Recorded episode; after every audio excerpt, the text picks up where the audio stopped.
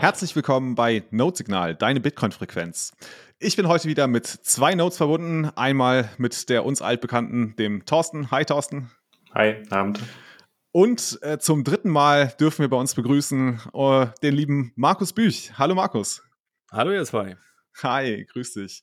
Markus, wie immer hast du die Blockzeit für uns. Ah, ich suche noch. Ah nein. Ich suche noch. Habt ihr sie zur Hand?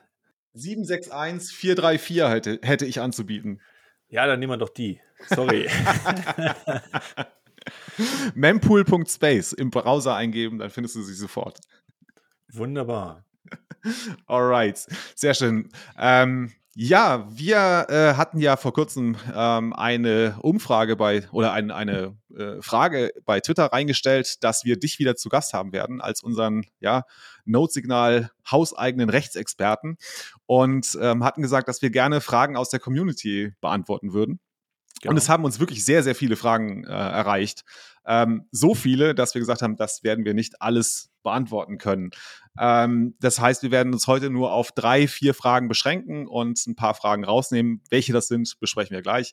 Markus, bevor wir loslegen, sag doch noch mal ganz kurz was zu dir selber, dass die Leute, die dich vielleicht noch nicht kennen, wissen, mit wem sie es heute zu tun haben. Ja, okay, gern. Also, mein Name ist Markus Büch, ich habe keinen äh, Decknamen und benutze auch sonst also meinen Namen bei allen Sachen. Bin Jurist, ähm, war eine Zeit lang an der Hochschule tätig, äh, bin nebenbei als Rechtsanwalt unterwegs, äh, arbeite vornehmlich im, ganzen Dunstkreis zur Digitalisierung und auch im Bereich Blockchain, ja, und ähm, da aber so schwerpunktmäßig oder zumindest die Ausrichtung im Schwerpunkt auf äh, Bitcoin aus Only. Ja, und äh, beschäftige mich oder habe mich in letzter Zeit insbesondere mit dem Thema Mika und Co. beschäftigt und das sind auch die Sachen, die wir ähm, besprochen haben schon. Und ähm, genau, dachte mir halt, ja, ja, es gibt ja noch so viele Fragen und ich weiß ja, dass äh, die aus dem Bitcoin-Space, die, die Hörer äh, oder die sehr interessiert sind auch an rechtlichen Themen und diskutieren auch gerne darüber. Und ja, da bin ich auch sehr positiv überrascht gewesen, dass so viele spannende Fragen kamen ähm, und die teilweise so komplexe Antworten erfordern, dass wir das wahrscheinlich alles nicht unterkriegen. Deswegen müssen wir ein bisschen sondieren. Ja, das äh, machen wir. Also uns haben zum Beispiel Fragen erreicht, wie ähm, wie gebe ich denn korrekt an, wenn ich denn tatsächlich meine Bitcoin bei einem Bootsunfall verloren habe, ähm, dass ich da nicht später irgendwie äh, eine Vermögenssteuer auf mich zukommen könnte. Ähm, wir haben jetzt gesagt, diese ganzen steuerrechtlichen Fragen, die uns erreicht haben, die würden wir jetzt erstmal zurückstellen auf einen Termin, irgendwann später, vielleicht noch dieses Jahr, eventuell erst nächstes Jahr, wo wir uns dann nochmal zusammensetzen. Ähm, ich glaube, du musst es auch nochmal so ein bisschen recherchieren, ne? Hast du gesagt. Also ja, es gibt einige äh, Sachen, die da in, in Bewegung sind. Ich glaube, bei einer Antwort oder bei einer Frage gehen wir noch kurz drauf ein. Ähm, weil immer noch unklar ist in Deutschland, wie die richtige Behandlung von Bitcoin ja, stattfindet. Ja? Also da gibt es immer noch unterschiedliche Auffassungen von Juristen, unterschiedliche Auffassungen auch von Finanzämtern. Und der Bundesfinanzhof, also das oberste Gericht sozusagen, hat sich dazu noch nicht geäußert und es liegen einige Sachen ihm vor. Und vielleicht ist es dann auch ähm, zum späteren Zeitpunkt so, dass wir zumindest eine gewisse Rechtssicherheit haben, weil ähm, höchstrichterlich dann mal eine Antwort gegeben wird zu einigen Sachen. Ja, also auch die ganzen äh, Fragen zum Thema Spenden gehen auch, betreffen teilweise so ähm, dann das Schenkungssteuerrecht. Ähm, ähm, oder auch möglicherweise gemeinnützige Aspekte, ja, oder auch ähm, einige Fragen waren auch zum Thema Besteuerung ähm, gewerblicher Natur. Ne? Und das ist, äh, Deutschland hat ja das umfangreichste Steuerrecht und deswegen wären das relativ umfangreiche Antworten. Hm. Und ja, das würde dann wahrscheinlich die, den, den Rahmen sprengen. Ja. Ähm, das nehmen wir uns dann für, glaube ich, eine ganz separate Sendung zu. Dann nehmen wir uns mal eine Stunde, anderthalb Stunden Zeit, um da mal ein bisschen tiefer einzusteigen. Also drei oder vier vielleicht auch. oder drei oder vier, genau. Ähm, genau, und dann haben uns noch einige Fragen zum Thema Lightning Node und ähm, ich nenne jetzt mal grob das Stichwort Finanzdienstleistungen erreicht. Ähm, auch da haben wir gesagt, okay, das ist ein komplexes Thema. Da müsstest auch, glaube ich, du, Markus, auch nochmal dich noch besser informieren, um da eine, ne, sicherer in den Antworten zu werden, wenn ich das so sagen darf. Ja, also informieren ist gut. Es, es gibt überhaupt nichts dazu, weil, mhm. die, wie gesagt, nicht mal die EU hatte, insbesondere bei diesem Thema Mika, also bei dieser neuen Verordnung zur ähm, Kryptowertmarktregulierung, sich mit dem Thema Lighting auseinandergesetzt. Es taucht also an keiner Stelle auf. Auch sonst, was ich ich habe jetzt noch mal gescannt, äh, ob es irgendwie schon gibt, der dazu mal was veröffentlicht hat. Auch nicht, weil eben, ja, denke ich mal, das Thema Lightning auch in der sonstigen Beratungsbranche, also was so die selbsternannten Blockchain-Lawyer machen, ähm, da wahrscheinlich unterrepräsentiert ist, weil mit anderen Sachen lässt sich wahrscheinlich besser Geld verdienen noch, ja, mit anderen Token und ähm, Kryptoassets und Co. Sodass es dazu gar nichts gibt. Ja, also wir müssten dann erstmal so überlegen überhaupt oder ich, und das mache ich ja parallel, was passiert eigentlich bei einer Lightning-Transaktion rechtlich, um dann die einzuordnen und dann entscheiden zu können, ja, ist der Notbetrieb möglicherweise dann eine Finanzdienstleistung? Ist das eine Zahlungsdienstleistung? Ja, wie unterfällt die dann welcher Regulierung? Ja, das sind alles so Dinge, die völlig unklar sind. Ja, und ähm, gibt es auch, wie gesagt, weder ein Handbuch noch sonst irgendwas momentan dazu, zumal Mika ja auch noch nicht in Kraft tritt.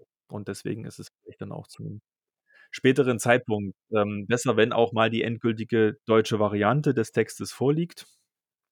Ähm, aber freilich ist das so ein Thema, was man ähm, zumindest wer ähm, irgendwie gewerblich unterwegs ist oder damit Geld verdient mit einem Notbetrieb im Lightning-Netzwerk, ähm, sollte sich das mal genauer anschauen lassen. Entweder von einem, der sich damit ähm, vielleicht besser auskennt als ich momentan, ja, oder halt ähm, jedenfalls vorsichtig agieren und ähm, sich da jetzt nicht erst abwarten, bis irgendwie jemand auf ihn zukommt. Ne? Also das ist momentan leider so ein, ein weißer Fleck noch betreffend dieses Themas. Alright, dann ähm, gehen wir nochmal von den Fragen, die wir heute nicht beantworten werden, weg und gehen zu den Fragen, die wir heute beantworten werden. Genau. Thorsten, magst du vielleicht mal die erste Frage äh, einbringen, Ja. die uns erreicht hat? Klar, dann äh, fangen wir mal damit an und äh, dann da geht es nämlich auch genau darum, was man macht, wenn man vor, wenn man anfängt, äh, sich quasi dazu entschließt, eine Ehe gegebenenfalls einzugehen, äh, ob man da einen Ehevertrag oder so etwas aufsetzt. Und das dann genau die Frage, möchte man, muss, sollte man mit, äh, wenn man einen Ehevertrag aufsetzt, seine Bitcoin-Bestände angeben? Wenn man äh, das Prinzip Gütertrennung hier äh, aufsetzt, äh, oder sollte man ganz klassisch den äh, Exit äh, nehmen per Bootsunfall, wenn es äh, hart auf hart kommt? äh, genau. Das war vom Luke oder beziehungsweise vom Twitter-Account Lu, Lu Bigma. Lu Bigma. Und äh, genau, da gab es auch schon eine gute Antwort äh, auf Twitter, aber wie ist denn deine Einschätzung dazu? Genau, also die, ähm, die Antwort, die gegeben wurde von äh, Just Another Pleb oder Pleb for Fun, ähm, ist im Grunde schon ähm, eine sehr gute Antwort. Ja, er sagte ja so sinngemäß, oder ich paraphrasiere jetzt, ja, dass man auch zum Notar ähm, gehen kann und die einzelnen Güter aus der sogenannten Zugewinngemeinschaft ausschließen. Ähm, hat er zwar nicht mit Bitcoin gemacht, sondern mit Firmenanteilen und Immobilien. Ja, ähm, Im Grunde ist schon die Frage beantwortet, würde ich fast sagen, aber vielleicht ist es sinnvoll, dass wir überhaupt das mal, dass die wirklich eine, eine gute Frage, ähm, ein bisschen ähm, den Hintergrund beleuchten, woher kommt das, was ist eigentlich damit gemeint und was bedeutet diese Antwort, ja, und was ist mit dem ominösen Bootsunglück, das ist wirklich sehr oft anzutreffen im Bitcoin-Space, scheinbar. Okay, also wenn wir uns jetzt dieser Frage äh, nähern, vielleicht erst einmal überhaupt Ehe, ja, was, was ist überhaupt die Ehe? In Was soll das? Ja, was, was soll das? Genau, warum? Ähm, wer sich halt mal äh, breitschlagen lässt und dann Ja sagt auf diese eine spezifische Frage und kommt noch ein zweites Ja dazu und in den ähm, die, die Ehe eingeht mit einer weiteren Person, ja, der tritt natürlich auch in bestimmte Rechte und Pflichten ein. Ja, und da kommt das auch her, die Frage, na, was hat denn das eigentlich jetzt mit den Vermögen zu tun? Und da gibt es ein paar Sachen, die ähm, vielleicht auch so Rechtsirrtümer sind, ähm, jetzt mal losgelöst auch von Bitcoin und Co. Und ähm, da fangen wir vielleicht einfach mal da an, was ist eigentlich ähm, die Ehe? Gibt es verschiedene natürlich Ansätze. Na, rechtlich gesehen ist die Ehe im Grunde nichts anderes als ein Vertrag, so schlicht muss man das benennen, aber auch so eine Art Institution. Ähm, eine sogenannte soziale Verhaltensform, ja, ganz schnöde formuliert, so wie der Jurist das macht, ähm, die auch Grundrechtsschutz genießt. Also im Artikel äh, 6 Grundgesetz ist die Ehe als Institution geschützt. Und ähm, da kriegt man also schon so eine Art Spannungsfeld oder vielleicht ein Gefühl dafür, ähm, dass das eben mehr ist als nur ein Vertrag. Na, rein der Zivilrechtler, also im deutschen Recht gilt das bürgerliche Gesetzbuch, das regelt eben die Vertragsbeziehung primär zwischen den Personen, die äh, ähm, in Deutschland miteinander interagieren. Und da ist dann auch das äh, Eheverhältnis niedergelegt und dort ist es primär erstmal als Vertragsverhältnis ausgestaltet, zumindest als, ja, als rechtlichen Charakter.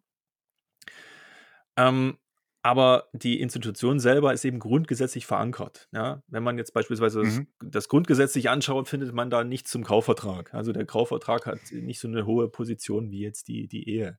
Deswegen gibt es da so einen so Twist, äh, so, eine, so eine Besonderheit oder so eine bestimmte besondere Verquickung zwischen diesen zwei ähm, ähm, Polen. Ja, einmal diese Ehe so als spezifische Verhalten, soziales äh, Ver Verhalten, als äh, teilweise auch ähm, ähm, ja, ähm, kirchlich geprägt, ja, ein Sakrament jetzt im katholischen Mhm. ähm, Bereich oder religiöse Kategorie ähm, und dann wiederum dieses reine Vertragsverhältnis. Das heißt, und aus diesem, aus dieser Besonderheit entspringt halt erst einmal, dass es einen sogenannten Kernbereich gibt, der ähm, bei diesen bei der Ehe eine spezifische, spezifische Rechte und Pflichten hervorruft. Und eine dieser Pflichten ist die sogenannte Fürsorgepflicht.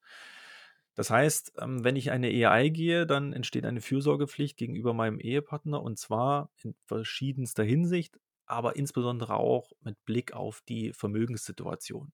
Ja, weil ich mit einer Ehe auch eine Art Versorgung äh, eingehe oder ein, eine, eine Verpflichtung habe, die Ehe, meinen Ehepartner mit zu versorgen. Ja, es gibt also so eine Art Ver Vermögen, äh, Versorgungsaspekt, der eine Rolle spielt. Und ähm, deren zweiten Aspekt oder die zweite äh, Sichtweise ist insbesondere noch, nee, kennt ja dann jeder und dafür hat wahrscheinlich dann auch jeder Angst, was ist, wenn die Ehe beendet wird. Ähm, das wirkt halt nach. Ja? Also insbesondere ähm, die Ehescheidung führt zu verschiedensartigen Ansprüchen ähm, zu einer, ja, die vermögensrechtlicher Natur. Ja? Also nach ehelichen Unterhalt, ähm, dann eben diesen Zugewinnausgleich, eben das, worauf jetzt hier auch schon die Frage abgezielt hat ähm, oder andere äh, Versorgungsdienstleistungen, Übertragung von Rentenanwartschaften etc. Ja, das ist also wie so eine Art Zäsur, aber es endet eben nicht, dass dann diese Fürsorgepflicht endet. So, und das ist vielleicht erstmal so die, die Einkleidung dessen, ja, dass ähm, es also einen spezifischen Versorgungsaspekt gibt oder Verpflichtung. Mein, die, die Ehe ist also wie so eine Art Versorgungsgemeinschaft, auch gegen, dass jeder Partner den anderen unterstützt finanziell und eben auch dann eine, wenn man das halt tut, ist dann die Frage, wie, wie welche rechtlichen Folgen hat das denn auch? Und wenn ich also so eine vermögensspezifische Pflichten habe, dann gibt es auch eine weitere und da Stichwort Bootsunfall, ähm, dass auch die Ehegatten untereinander verpflichtet sind, ihre Vermögensverhältnisse offen zu legen. Ja, das heißt, wenn dich dein Ehepartner fragt, hast du Bitcoins, dann muss man natürlich das wahrheitsgemäß beantworten. Ja, oder halt sagen, man, hat, man hatte mal welche oder man hatte nie welche oder die sind halt beim Bootsunfall irgendwo verloren gegangen. Ja, wobei das dann natürlich auch ähm, eine Frage ist, äh, wie glaubwürdig ist man in, innerhalb einer Ehe, aber das gehört mit dazu. Das heißt, äh, man hat Auskunftsrechte ja, oder Auskunftspflichten, Fragerechte ähm, über sein laufendes Einkommen. Ähm, es geht so weit, dass es eine Verpflichtung gibt, auch da gemeinsam veranlagt zu werden, also im steuerlichen Kontext. Das zieht sich wie so ein roter Faden sozusagen durch alle, durch die gesamte Vermögenssphäre durch. Ähm, sodass man erst einmal sagen muss, ja, Vermögensverhältnisse sind offen zu legen, die sind nicht nachzuweisen innerhalb einer Ehe. Das heißt, während man verheiratet ist, äh, kann der Ehepartner nicht sagen, jetzt will ich aber mal deine Wallet sehen. Das will ich genau, zeig mir das jetzt. Ja, oder kannst du mir bitte mal buchführungsartig darlegen, welche Einnahmen du hast und welche Ausgaben. Ja? Und insgesamt, was hast du dann in der Kneipe gelassen oder was hast du geshoppt. Ja? Das muss also nicht mhm. äh, ganz genau protokolliert werden. Das muss erst dann ganz genau nachgewiesen werden und protokolliert werden, wenn es zur Scheidung kommt. Dann spielt es eine ganz maßgebliche Rolle. Dann gibt es auch in der Tat Auskunftsansprüche, ähm, die auch im Zweifel dann auch wirklich vollstreckt werden können. Da muss man dann auch bis zur eidesstattlichen Versicherung, wo man sagt, ja, das ist, äh, macht man sich ja strafbar, wenn man an die falsch abgibt, dass man wirklich da in seine Vermögensverhältnisse man sich nackig macht, auf Deutsch gesagt, und dann auch die, äh, insofern, dass die Richtigkeit an Eidesstatt versichern muss. Ja, da sind wir vielleicht erstmal so in dem Kontext. Also während der Ehe, klar, Auskunftspflicht, aber da reicht es im Grunde, wenn ich nur das grob angebe, na, während der, e nach der Ehe, also im Scheidungsmoment, muss ich wirklich konkret das nachweisen und darlegen, was ich wann, wie, wo gehabt habe. Ja. Ähm, eine kurze Zwischenfrage. Du hast gesagt, es gibt diese Versorgungsverpflichtung, die vor allem dann greift, wenn man nicht mehr in der Ehe ist, also wenn man geschieden ist. Ne? Dann äh, hat man diese Ver Versorgungsverpflichtung, die natürlich wechselseitig gilt, äh, gegenüber seinem Ehepartner. Ähm, was ist denn, während diese Ehe besteht? Ähm, da müsste ja eigentlich auch diese Versorgungsverpflichtung gelten. Die Frage ist jetzt, ähm, also ich habe jetzt, oder meine, sagen wir, machen andersrum, meine Frau hat jetzt Bitcoins angesammelt. Ähm, also ist sie verpflichtet, mich mit äh, diesem Vermögen zu, ver zu versorgen? Ja, vielleicht, um das nochmal zu konkreter zu machen, also äh, oder zu konkretisieren, die Ehe, du hast wie so eine Art Vermögensgemeinschaft. Das ist so ein Normalmodus. Wir kommen gleich mhm. nochmal auf das Stichwort Zugewinn und Gütertrennung. Also im Normalmodus, wenn man nichts vereinbart, keinen Ehevertrag oder keine Regelungen trifft, ist man in der Zugewinngemeinschaft. Das heißt, im Grunde ähm, ist es wie so eine Art Gemein Gemeinschaftsvermögen, was ab der Ehe entsteht. Plus, es gibt so eine gegenseitige Versorgung. Das heißt, man muss den anderen Ehepartner immer unterstützen. Und das setzt sich während der ganzen, besteht während der ganzen Ehe. Mit mhm. Beendigung der Ehe gibt es so eine Art Nachzeit, also diese äh, ähm, praktisch, die gibt so Ehegattenunterhalt, der entsteht aber, ist aber nicht für den Rest des Lebens nach der Scheidung, sondern nur für einen bestimmten Zeitraum. Irgendwann ist auch Schluss. Ja? Ähm, aber das ist also ein Element, dass, wenn natürlich eine Person in einer Ehe äh, beispielsweise ähm, äh, nur klassisch war früher, daher kommt das auch so ein Stück weit, ne? die, Haus, die Hausfrauen-Ehe, ne? der Mann ging arbeiten, die ha Frau war zu Hause, hat sich um Haushalt, und Küche mhm. und Kinder gekümmert, ähm, konnte überhaupt kein Vermögen irgendwoher generieren und wurde dann geschieden. Der Mann hatte das praktisch die, die Tasche voller Cash und, und die Frau hatte gar nichts. Und daher kommt das. Ne? Dann gab es, nee, das ist, sie hat ihm die ganze Zeit den Rücken freigehalten, sozusagen, dass er tätig sein konnte. Er muss sich um nichts kümmern und kümmern. Und deswegen gibt es so eine Nach, wird es erstmal geteilt, das, was in der Rahmen der Ehe entstanden ist an Vermögen. Und ähm, ähm, natürlich auch dann nach der, nach der Scheidung muss sich das ein Stück weit fortsetzen, ja, weil sie hat ja dann gar keine mhm. Möglichkeit gehabt, im Beruf tätig zu sein. Ich meine, das Bild hat sich ja äh, gewandelt mittlerweile, sind alle gleichberechtigt. Kann jetzt aber auch umgedreht so sein, dass der Mann zu Hause bleibt, ja, und, und sich um, um Kinder kümmert. Das sind mittlerweile alle emanzipiert. Das hat sich sicherlich so ein bisschen eingegruft. Aber nichtsdestotrotz ähm, spielt dieser Versorgungscharakter immer noch eine Rolle. Äh, was man vielleicht bezogen auf die Frage sagen muss, es ist natürlich ähm, beispielsweise bei der Frage der Auseinandersetzung dann so einer Ehe nicht so, dass man jetzt, wenn jetzt Bitcoin eine Rolle spielt, das heißt, ein Ehepartner hat jetzt Bitcoin, dass man jetzt von seinen Bitcoin etwas abgeben muss. Ja? Oder von überhaupt von den, sondern man muss es, wenn dann, immer nur wertmäßig tun. Ja? Das heißt, äh, man müsste dann dieses klassische auszahlen. Ja? Das heißt, wenn Vermögen innerhalb der Ehe angehäuft wurde, ähm, das auf, gerade auf Grundlage der Ehe angehäuft werden konnte, muss man ja vielleicht auch dazu sagen, was also nicht mitgebracht ist. Also wer Bitcoins mit in die Ehe bringt, die bleiben dann auch außen vor, sondern nur, wenn Bitcoins während der Ehe oder Satz während der Ehe angesammelt wurden. Und zwar äh, primär auf, auf Basis der Ehe dann angesammelt werden konnten, musste man, muss man noch dazu sagen. Ähm, dann werden die nur wertmäßig besessen. Ne? Aber es ist halt nicht so, dass man nicht permanent jetzt daraus eine Versorgungsverpflichtung hat. Aber wenn man beispielsweise jetzt nur Bitcoins, ein Ehepartner nur Bitcoins hätte ähm, und sich gar nicht anders beteiligt an den monatlichen Kosten, dann würde man möglicherweise auch dazu irgendwann so einen Anspruch haben und dann sagen, naja, du musst ja mich unterstützen mit. Also du musst jetzt mal ein bisschen da auch deine, deine Satz einsetzen, nicht nur stapeln, sondern auch mal ausgeben. Ja, also ich kann das hier nicht alles alleine finanzieren, wenn man, hm. wenn die Frage so in die Richtung geht. Nee, es ist gut, dass du auch dieses Aspe diesen Aspekt nochmal beleuchtest. Ähm, aber lass uns auch vielleicht nochmal auf die Frage von dem äh, Luke zurückgehen. Also er, er fragt ja eigentlich konkret eigentlich nach einer Rechtsberatung und sagt so, was, was soll ich denn jetzt machen? Also Güter, äh, Ehevertrag mit Gütertrennung oder ähm, die bisherigen Bestände einfach angeben? Äh, ich, ja, ich also momentan ist es erstmal so, er muss auf Nachfrage natürlich sagen, erstmal, was er hat. Ja. ja, ja. So, also er muss sich nackig machen gegenüber seinem Ehepartner. Und zwar auf ja. finanzielle Art und Weise. Er muss es aber nicht äh, konkret jetzt belegen mit, mit ähm, ähm, Buchführung oder mit irgendwelchen Nachweisen, Quittungen etc. Kontos. ja, okay. ja, das muss ja. ausreichen. Kann man übrigens auch nicht durchsetzen, kann nicht erzwungen werden, erst immer eine Scheidung. So, und dann kommt es natürlich darauf an, und ähm, ich meine, ja, das sagte der eine, der eine hat ja gesagt, der hat da einfach das ganz easy beim Notar gemacht. Klar geht das easy beim Notar. Ähm, wird ja auch dafür bezahlt. Ist im Grunde kein Problem. Was sie gemacht haben, ist die sogenannte modifizierte ähm, äh, Zugewinngemeinschaft, äh, modifizierter Zugewinn, erkläre ich gleich noch, was dahinter steckt. Ähm, was im Kern davon hintersteckt, ist erstmal ein Ehevertrag abzuschließen, weil ohne einen insbesondere notariell beurkundeten Ehevertrag geht gar nichts. Also privatschriftlich immer schnell so Handshake, Handshake oder irgendwie selbst was aufsetzen, ist äh, formunwirksam. Das heißt, man kann es nur vom Notar machen, entstehen entsprechende Notargebühren auch, muss man auch wissen. Und die richten sich dann immer nach dem sogenannten Urkundswert und der Urkundswert richtet sich nach dem Vermögen, was eben in, mit einem Ehevertrag geregelt wird. Ja? Mhm da hat man auch eine Auskunftspflicht gegenüber dem Notar. Der Notar fragt dann so, na, wie viele Bitcoins haben Sie denn so? Und man sagt, naja, also, boah, so, was weiß ich, 100, keine Ahnung. Ja, dann nimmt er das als Richtwert und bemisst damit seine äh, Gebühren. Wenn man sagt, na, man mhm. hat vielleicht so drei, vier Satoshis, ja, dann ist, kommt, die, kommt die Grundgebühr nur zum Anschlag. Ja, vielleicht muss, okay. also man ist auch gegenüber dem Notar dann entsprechend auskunftsverpflichtet. Also es ist auch nicht ohne. Deswegen sollte es empfehlenswert, das so frühzeitig wie möglich zu machen, wenn man das denn machen will. Vielleicht zweiter Aspekt in dem Kontext. Wenn man das also machen möchte, ja, muss man natürlich mit seinem Ehepartner drüber sprechen. Ja, also da ähm, weiß ich nicht, ähm, wann wir einen Ehevertrag aufsetzen. Ja, das ist vielleicht, muss man erläutern.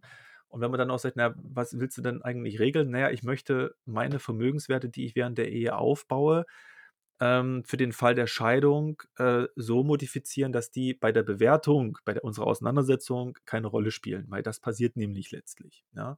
Hm. Ähm, dazu vielleicht mal vorab äh, kurz zum ehelichen Güterrecht. Was gibt es? Es gibt im Grunde drei Varianten im, im deutschen Recht, die ähm, dieses Vermögensrecht der einer Ehe äh, steuern oder ähm, ausgestalten. Das ist, wie schon dort angesprochen, auch in der Frage die sogenannte Zugewinngemeinschaft. Das heißt, dort wird alles quasi vereinfacht gesagt in einen Topf geworfen. Jeder bringt etwas mit, das sogenannte Anfangsvermögen einer Ehe, das ist, äh, spielt keine Rolle, ähm, sondern der Zugewinn ist also der Zugewinn der durch die Zeit der Ehe erworbenen, des durch die Zeit der Ehe erworbenen Vermögens. Das ist der Zugewinn. Ja, ne? also wenn ich, was weiß ich, ich komme mit, mit, mit einem Bitcoin rein in die Ehe und gehe mit 15 raus, weil ich in dieser Zeit 14 hinzugewonnen habe, dann wäre dann praktisch mein Zugewinn die 14. Der eine bleibt ausgeklammert. Dasselbe beim anderen Ehepartner. Das wird in einen Topf geworfen sozusagen und das wird halbiert im Falle der Scheidung. Mhm. Das ist vereinfacht gesagt jetzt wirklich mal äh, äh, ganz einfach der Zugewinn. So, das heißt, es kommt alles, es wird alle Vermögenswerte werden äh, auf den Tisch gelegt und dann wird in der Mitte durchgehauen. So, und dann hat die, die Ehepartner haben dann halt einen entsprechenden Auszahlungsanspruch oder Zahlungsanspruch, ne, einen Ausgleichsanspruch gegenüber den anderen Ehepartner. Das heißt, der, der mehr hat, muss dann möglicherweise Dinge verwerten. Man hat also keinen Anspruch auf bestimmte Vermögensgegenstände, sondern halt, wie ich es vorhin schon sagte, nur wertmäßig. Und das führt natürlich dazu, dass möglicherweise Dinge auch veräußert werden müssen. Ja? Und das, deswegen kommt diese Zugewinngemeinschaft, ist insbesondere bei unternehmerischer Tätigkeit natürlich ein großes Problem. Ja, weil dann es meist gar nicht darum geht, muss man vielleicht auch nochmal sagen, dass äh, jemand, der unternehmerisch tätig ist, ja, wenn die Ehefrau unternehmerisch tätig ist und der Mann macht irgendwie einen ganz normalen Job halt nur und das, die Frau ist vielleicht sehr erfolgreich, dass der gar nicht davon profitieren soll, sondern das Problem ist meist die Bewertung des Vermögens. Ja, stellt euch vor, ihr habt ein Unternehmen und das kommt im Falle der, der Scheidung dann, äh, spielt, hat das eine Relevanz, dann muss das bewertet werden. Das heißt, da laufen dann auf einmal aufgrund der Scheidung bestimmte äh, Sachverständige rum und bewerten das. Ja, und dann wird das Finanzamt auch hellhörig, was, jetzt ist das so, so und so bewertet worden, das war da vorher als Verlustgeschäft. Also wir haben bis jetzt jahrelang immer nur äh, bei dem Steuerbescheiden immer nur gesehen, dass überhaupt nichts rauskam. Ja, also dann gibt es da so eine Störung. Das, deswegen möchte man das nicht. Das heißt nämlich auch nicht, dass man ähm, jetzt unbedingt seinen Ehepartner im Falle der Scheidung praktisch gar nichts abgeben will. Ja, das ist einfach bloß eine Frage der Bewertung. Man kann das nämlich ganz spezifisch dann steuern ähm, im Rahmen der Zugewinn, des modifizierten Zugewinns, komme ich gleich nochmal dazu, welche Aspekte das sind. Ja, aber man muss natürlich vorher erstmal mit dem Ehepartner drüber sprechen, was genau äh, das Ziel dieser Vereinbarung ist. Und wenn die natürlich damit einverstanden sind, dann kann ich auch so eine, eine Regelung ähm, dann treffen. Der zweite Aspekt oder zweite Variante neben Zugewinngemeinschaft ist diese Gütertrennung. Also, wie der Name das schon sagt, die Güter bleiben einfach getrennt. Das heißt, die Ehe mhm. hat keinerlei Auswirkungen auf das Vermögen. Und last but not least gibt es noch die Gütergemeinschaft. Ähm, das führt wirklich dazu, dass es nicht nur um den Zugewinn geht, also während der Ehe das Vermögen, sondern wird alles auf einen Tisch gehauen. Das ist aber etwas, was es fast in Deutschland nicht, so habe ich noch nie gesehen, noch nie davon gehört, dass jemand das gemacht hat. Ähm, ist eher selten anzutreffen. Also das heißt, alles, alles, was ich in die Ehe, Ehe mitbringe, gilt quasi als, also läuft in diese Gütergemeinschaft mit rein. Aber wenn ich jetzt eine Immobilie habe Richtig, und mein richtig, Partner oder richtig, Partnerin hat Firmenanteile, dann geht das alles mit rein. Ja, okay. Richtig, Ja, genau. super. Vielleicht auch nochmal da, äh, weil es, äh, haben wir es, äh, weil sie es gerade anbietet, Stichwort äh, Verbindlichkeiten. Ja, äh, ist auch so ein Rechtsirrtum, dass immer ein Ehepartner möglicherweise oder für die Verbindlichkeiten des anderen haftet. Das ist in keiner Variante der Fall. Ja, also das ist, Hm. weiß nicht, woher das so kommt. Also, Ähm, um es auf Deutsch zu sagen, wenn mein Partner Schulden hat, dann bin ich nicht verpflichtet, für die Schulden aufzukommen. Richtig, richtig. Gut. Was aber ein spannender Aspekt ist, ähm, sind Verfügungsbeschränkungen, die insbesondere bei der Zugewinngemeinschaft eine Rolle spielen. Ähm, wenn nämlich ähm, während der Ehe ein, gerade auch wie so Unternehmen, ja, wir haben einen Einzelunternehmer, meinetwegen äh, erfolgreicher äh, Notbetreiber ja, im Lightning-Netzwerk. und ähm, auf einmal will er sein Not in Anführungszeichen verkaufen, ja, oder sein Geschäft verkaufen. Und das ist sein einziges Asset, was er so hat, sonst hat er nichts weiter. Ähm, und das ist möglicherweise teil auch als eine Basis der Versorgung der Ehe anzusehen. Ja, dann ist der andere Ehepartner, muss halt seine Zustimmung geben zum Verkauf dessen. Ja, also beim Notbetrieb geht es vielleicht, äh, passt vielleicht nicht so ganz, aber klassisch, wer halt so Einzelunternehmer ist, ähm, der hat dann auf einmal ein, ein Thema. Ja, und wenn die Ehefrau, der Ehemann dann sagt, nö, ich stimme dir nicht zu, kann er nicht veräußern. Ja, es gibt also Hm. Verfügungsbeschränkungen und ähm, die sind auch relevant in anderen Güterbereichen. Ähm, das heißt, wenn ich das auch, wenn ich das den, den modifiziere, ja, meinen Zugewinn, so wie in der Antwort, führt das nicht dazu, dass sich die Verfügungsbeschränkung ändert. Ja, also das heißt, das ist dann zu kurz gesprungen möglicherweise. Das heißt, wenn muss man wirklich über eine ganzheitliche Betrachtung machen. Also ich würde jetzt nicht zum Notar gehen und wegen ähm, drei Bitcoin die rausnehmen. Ja, also äh, muss A, kann, kann jeder selber entscheiden. Ja, dann würde ich mir eher überlegen, okay, lass uns von Anfang an Gütertrennung machen. Muss ich halt vorher überlegen. Ähm, aber wenn, muss es eine, wirklich eine, eine klare Indikation geben und einen ganzheitlichen Ansatz, was will ich denn eigentlich? Geht es mir um die Frage der Bewertung? Geht es mir um die Versorgung? Ich kann ja auch meinen Ehepartner anders versorgen danach oder ihm etwas anderes äh, im Falle der Scheidung anbieten, ja, oder irgendwie eine andere Regelung treffen. Da gibt es eben verschiedene Elemente, wie ich diese, ähm, diese, äh, diese, diese modifizierte äh, Zugewinngemeinschaft steuern kann. Ja. Zum Beispiel zeitlich befristet, ja, ich, mal, ich kann auch eine pauschale Abgeltung vereinbaren. Das ist wie so eine Art Scheidungs, Scheidungsfolgenvereinbarung. Ja. Mhm. Das Einzige, was halt die bewirkt, ist, dass bei der Bewertung des Zugewinns halt die Elemente, die, die rausgenommen wurden, nicht äh, mit einbezogen werden, ganz einfach. Sprich, wenn ich sage, alle Bitcoins, die Mhm. ich während der Erde- Ehe mir zulege, sollen außen vor bleiben bei der Bewertung des Zugewinns, dann sind die halt außen vor. Aber der Rest ist ja nach wie vor drin. Ja, Mhm. und ähm, ähm, möglicherweise führt es dennoch dazu, dass der Rest so viel dann zu Gewinn abwirft, dass ich meine Bitcoins doch in Fiat umtauschen muss. Mhm. Ja. Also das schützt nicht davor, dass ich meine Bitcoins behalte. Kommt halt auf die Gesamtsituation an. Hm. Ich, also ich, ich versuche gerade darüber nachzudenken, was es mir für einen Vorteil bringt, wenn ich eben in dieser ähm, modifizierten Zugewinngemeinschaft sage, ich möchte da die Bitcoins raushalten. Ähm, bin ich mir noch nicht ganz im Klaren drüber. Ist wahrscheinlich auch gar keine rechtliche Frage, sondern eher eine Frage, ne, wie, geht man da mit seinem Partner um und, und Richtig, richtig. ne, also Ja, was das, möchte man das, mit seinem Partner klingt, erreichen? klingt fast so, äh, als ob jemand da äh, möglicherweise ein, ein, jemanden hat, der, der ein Bitcoin nicht mag. Ja. Das, so ein Oh, inter, inter, ja. äh, äh, praktisch dort schon ein Bitcoin-Verbot existiert. ja, und wie kann ich das denn verheimlichen? Ne? Ja. Aber da spätestens beim Ehevertrag kommt es ja auf den Tisch. Ne? Und dann, aha, ne? da müsste man das dann ja so machen, sollte ich mal Bitcoins haben, was ich ja nie habe, dann sollen sie keine Rolle mehr spielen. Mhm. Okay. Ja, Aha. also vielleicht weht da der, der Wind her. Aber ähm, vielleicht als, als äh, Schlussaussage, ähm, solche ähm, Güterstandsregelungen oder so, so Regelungen des Zugewinns können, sind durchaus sinnvoll. Ja, mit Blick auf die Bewertung, ähm, auch mit Blick auf die verschiedenen ähm, Lebensgestaltung, beruflichen Stationen. Es kommt halt wirklich darauf an, wie, wie die Ehe ist, äh, ausgestaltet ist, wie die Ehepartner, sind die gleichberechtigt, ist einer, ja, ähm, der klassische Fall, den man auch im Studium immer so hat, ne, das ist halt das geprägt, dass ein Ehepartner halt blieb zu Hause und unterstützte finanziell jahrelang den anderen. Meinetwegen Mhm. mit, äh, dass er sein Studium durchziehen konnte, dass der seinen Beruf aufbauen konnte, dass der äh, als Freelancer erstmal drei Jahre für nichts tätig war. Und dann macht er irgendwie einmal das coole Geschäft. Ja, und dann ähm, will die Person nichts mit abgeben oder davon abgeben. Dann ist so ein moralisches Element, was mitschwingt. Ja, will ich das oder will ich das nicht? Ja, ähm, Und das versucht eigentlich dieses, diese Regelung, die ich durchaus sinnvoll achte, auszugleichen. Indem wir sagten, hey, alles, was ihr auf, auf gemeinschaftlich aufgebaut habt und durch unterschiedliche Beiträge und Unterstützungsleistungen, das gehört euch beiden. Ja? Und das habt ihr beide zusammen erschaffen. Das ist so die Idee dahinter. Ja. Und dann ist es doch das Fairste, in der Mitte das durchzuhauen und sagen, okay, ihr kriegt die Hälfte davon ab. Ohne zu werten, ne, du hast ja eigentlich bloß Staub gesaugt die ganze Zeit. Ja? Und der andere, ich habe hier die, die, die, die, die, was weiß ich, die für, für berufliche Meisterleistung erbracht. Ja. Das soll eben nicht bewertet werden. Das ist eben neutral. Jede Tätigkeit ist, ist genauso gleichwertig. Das ist die Idee dahinter. Hm. Aber was man auf jeden Fall empfehlen kann, ist ja dann, bevor man sich entschließt zu heiraten, dass das, egal welches Modell man dann nachher wählt, dass man sich einfach mal äh, einen Überblick verschafft, was für Bestände hat man überhaupt, dass man vielleicht dann einfach diesen Zeitpunkt vor der Eheschließung einfach dokumentiert, dass man es einfach dann selbst, wenn man dann ja die Zugewinngemeinschaft im klassischen Sinne dann halt wählt oder das einfach so macht, dann weiß man ja trotzdem, zu diesem Zeitpunkt hatte ich die und die Bitcoin-Bestände oder Immobilien oder was auch immer. Und das ist ja dann trotzdem außen vor in dem Sinne dann erstmal.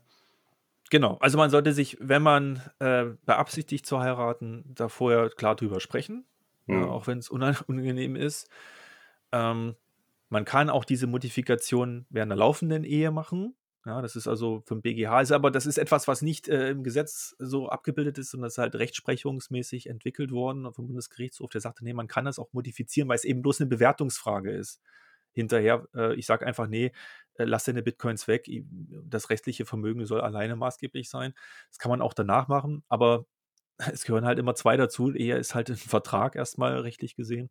Und da muss ich das halt klar besprechen. Und ich muss mir, ich muss es irgendwie, ich, also mein, nach meinem Dafürhalten brauche ich einen, einen Grund dafür. Ja, also ein, es muss sinnvoll sein. Ja, wie gesagt, mhm. es kostet ja auch Geld. Also wenn ich sehr hohe Bitcoin-Bestände habe oder sonstige Vermögensbestände, also dann freut sich der Notar natürlich. Also das ist ein Dreiseiter, das ist jetzt nichts großartig Weltbewegendes, aber der Vermögen, das Vermögen bestimmt halt den Urkundswert.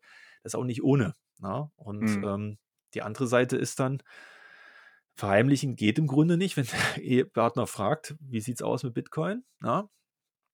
Äh, muss ich eine Antwort geben. Na? Und dann, ich meine, wer also ich persönlich kann ja nie, nicht lügen, ja, ich weiß nicht, wie es bei euch ist, aber ähm, auf jede Frage, ja. ja. die Lügen haben kurze Beine, ja. äh, muss halt jeder selber wissen. Ja, okay, gesagt, aber das ist dann, also das ist für mich aber doch jetzt noch ein wichtiges Takeaway, ne? Also dass ähm, man in einem, äh, in einer Ehe muss man seine Vermögensverhältnisse wahrheitsgemäß offenlegen. So ist es einfach angeben. Also man muss sich nicht, äh, man muss es nicht nachprüfbar darlegen, also indem ich jetzt meine Kontoauszüge rauspacke und vorrechne, mhm.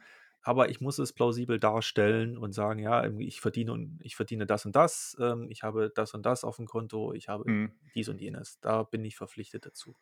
Ja, das kann genau, aber, das äh, wie gesagt, bei der Durchsetzung ist es so ein Thema, aber spätestens im Fall der Scheidung mhm. kann dann sogar ein Sachverständiger kommen und bei mhm. mir alles auseinandernehmen, sage ich mal. Oder der Gerichtsvollzieher im Zweifel mich zwingen, die eidesstattliche Versicherung abzugeben und offen zu legen, wie viel, welche Lebensversicherung habe ich, welche Bitcoin, welche Wallets, ja, wo liegt bei mhm. mir was rum, wo ist mein, mein Boot, mein Haus, mein Pferd. Ja, das muss ich dann, dann eben auch strafbewehrt äh, ja. angeben. Alright. Ich glaube, dann können hoffe, wir mal. Es passt. Also, genau, das war jetzt sehr ausführlich auf jeden Fall. Aber ich glaube, das war interessant, dass wir mal drüber gesprochen haben. Ähm, äh, ich glaube, äh, Bitcoiner sind ja überwiegend jung, wenn ich mich so umschaue. Vielleicht ist da noch der eine oder andere, der absolut, absolut. Vor, der e vor der Ehe steht. Alright. Lass uns doch mal zur zweiten Frage kommen. Ähm, die fand ich nämlich auch sehr spannend. Ähm, die kommt von Be Real wenn mir die Hutschnur platzt und ich etwas extrem Toxisches über an zum Beispiel die EZB Twitter richte, glaube ich, will er sagen. Kann diese Institution mich verklagen oder ist das Meinungsfreiheit? Gibt es eine Verjährungsfrist? Die Antwort hierauf lautet ja. Nein, also das ist eine, also wirklich Hut ab vor den Fragen auch nochmal. Ähm, das ist eine sehr gute Frage. Die, die könnte man im Grunde als Zwischenprüfung im Jurastudium stellen, weil sie Punkte anspricht äh, im Kontext des Strafrechts und des Zivilrechts, komme ich gleich dazu, die nicht ohne sind. Na? Also wirklich äh, da Respekt für diese Frage, die ist, klingt zwar im, im ersten Moment äh, witzig, vielleicht mit Augenzwinkern ja. gemeint, aber fangen wir da einfach mal vorne an. Also das Erste, ähm, was man sagen muss, wir haben zwei verschiedene Betrachtungsweisen, die in der Frage drinstecken. Ja, ich weiß nicht, ob es äh, so bewusst so formuliert ist, aber sei es drum. Wir haben einmal den Aspekt Strafrecht drin und einmal das Zivilrecht. Ja, also man muss dazu sagen, es gibt verschiedene Rechtsgebiete in Deutschland. Groß im Ganzen zwei Komplexe. Das eine, das ist das sogenannte Zivilrecht oder Privatrecht. Das regelt die rechtlichen ähm, Verhältnisse zwischen den ja, privaten Personen, deswegen privat zwischen den natürlichen Personen und juristischen Personen, also unternehmerische Ebene zwischen uns dreien. Und daneben gibt es das öffentliche Recht. Ähm, das ist dadurch gekennzeichnet, dass es eben so ein Über-Unterordnungsverhältnis gibt. Das ist also da überall, wo der Staat eine Rolle spielt. Ja, wenn ich einen Bescheid kriege, dann ist das öffentliches Recht oder wenn ich eine Baugenehmigung beantrage, ist das öffentliches Recht. Ja und so weiter und so fort. Oder eben, wenn ich strafrechtlich irgendwo in Erscheinung getreten bin und dann kommt der Staatsanwalt und dann möglicherweise das Strafgericht, das ist auch öffentliches Recht im weitesten Sinne, aber halt dort Bereich Strafrecht. Und das sind also zwei verschiedene Themenbereiche, die jetzt diese Frage adressieren. Und fangen wir mal ähm, mit dem Strafrecht an. Und ähm, ja, ist hier ganz klar erst einmal äh, adressiert der Tatbestand der, der Beleidigung, 185 StGB. Und da kann ich ja mal vorlesen. Ja, muss man ja nicht auswendig können als Jurist, steht ja immer alles im Gesetz. Die Beleidigung wird mit Freiheitsstrafe bis zu einem Jahr oder mit Geldstrafe. Ähm, und wenn die Beleidigung öffentlich, ja, öffentlich ist gleich Twitter, in einer Versammlung durch Verbreiten des eines Inhalts und so weiter oder mittels einer Tätigkeit begangen wird mit Freiheitsstrafe bis zu zwei Jahren oder mit Geldstrafe bestraft. Das heißt, wir haben ja schon mal zwei Aspekte, also eine Beleidigung im Normalfall, also wenn ich jetzt zum Beispiel zu dir sagen würde, oder zu euch beiden, ihr, seid zwei Idioten, ja, dann ist das erstmal, wäre das äh, nur die eine Variante bis zu einem Jahr, aber ich mache es ja nun öffentlich im Rahmen des Podcastes, dann möglicherweise bin ich schon mit zwei Jahren dabei. Und gerade diese Strafandrohung ist nämlich ein Element, was bei der Verjährung wiederum eine Rolle spielt. Und wenn wir da mal äh, schauen, dann ist da die Verjährungsfrist äh, 78 StGB ähm, jedenfalls mehr als ein Jahr fünf Jahre und alle anderen drei Jahre. Ja, also das richtet sich sozusagen die Verjährung von strafbaren Handlungen immer nach der Strafandrohung und hier wäre das insofern äh, eine Verjährungsfrist. Kommt darauf an, in welchem Umfang das macht jetzt hier auf Twitter. Ja, Twitter wäre möglicherweise öffentlich, dann kann das durchaus bis zu Freiheitsstrafe mit zwei Jahren äh, geahnt werden, mit der Folge, dass es dann dementsprechend noch eine Weile dauert, bis die Sache verjährt.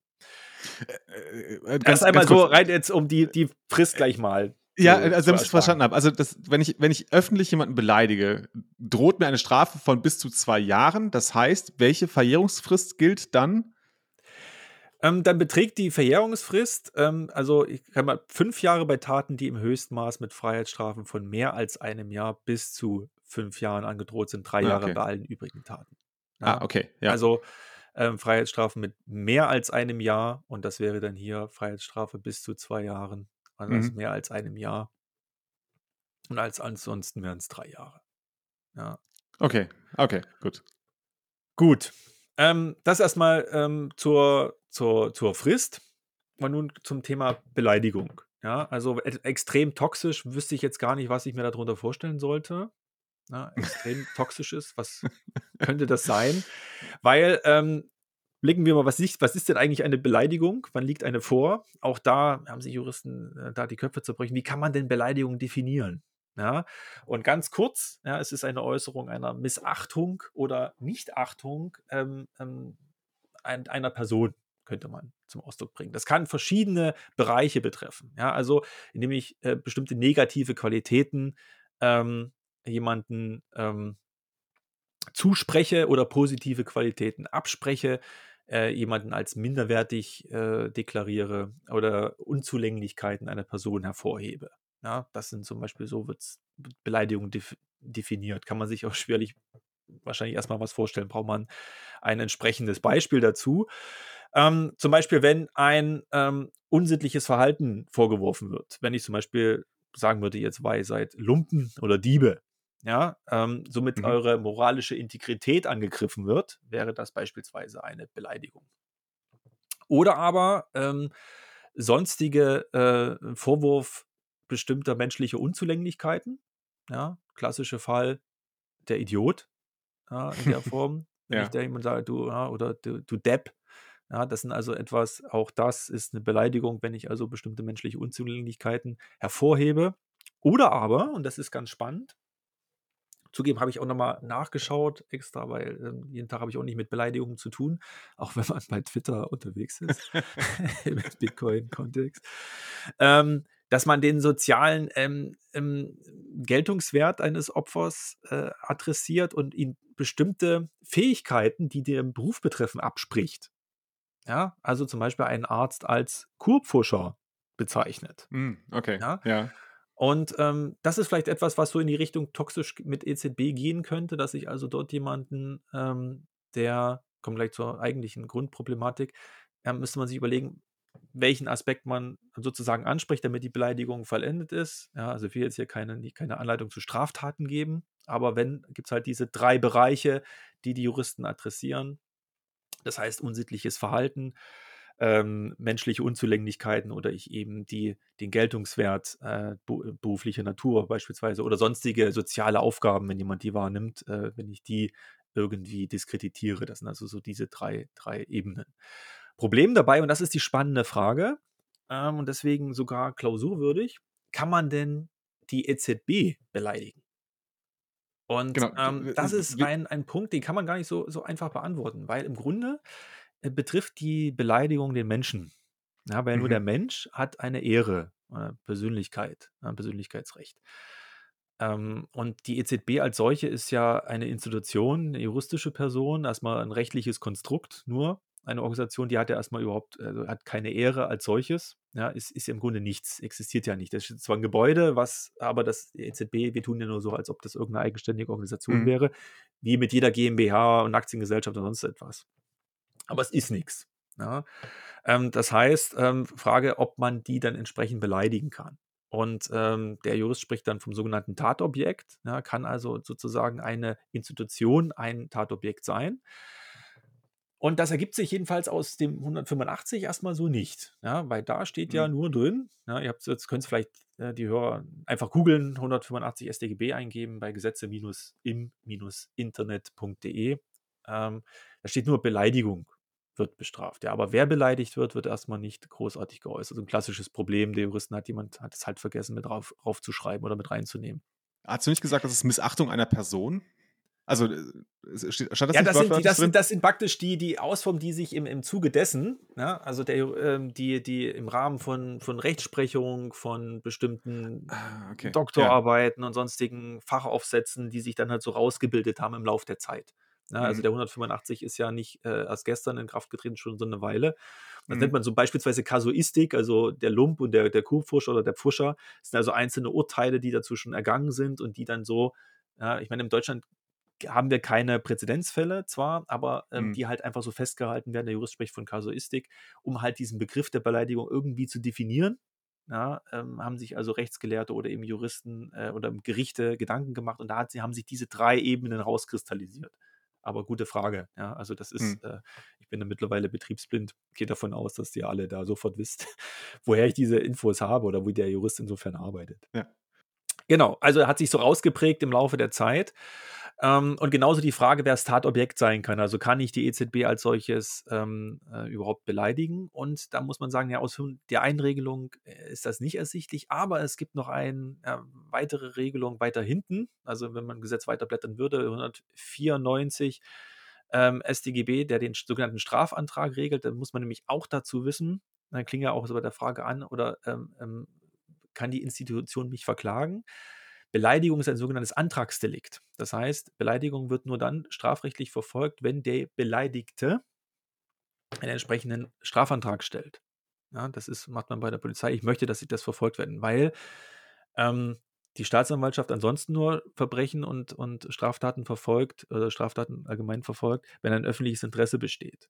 Ja, und das besteht bei manchen bei einem Mord natürlich ein öffentliches Interesse, weil wir möchten nicht unter Mördern oder dass irgendwelche Mörder rumlaufen, deswegen verfolgen die die. Aber wenn mein Nachbar jetzt von seiner Ehefrau beleidigt wird oder umgedreht oder was auch immer, mhm. dann interessiert mich das jetzt relativ wenig. Ja? Mhm. Und deswegen ähm, wird allgemein so ein öffentliches Interesse an so einer Strafverfolgung nicht gesehen, aber die soll natürlich straflich, strafrechtlich verfolgt werden können.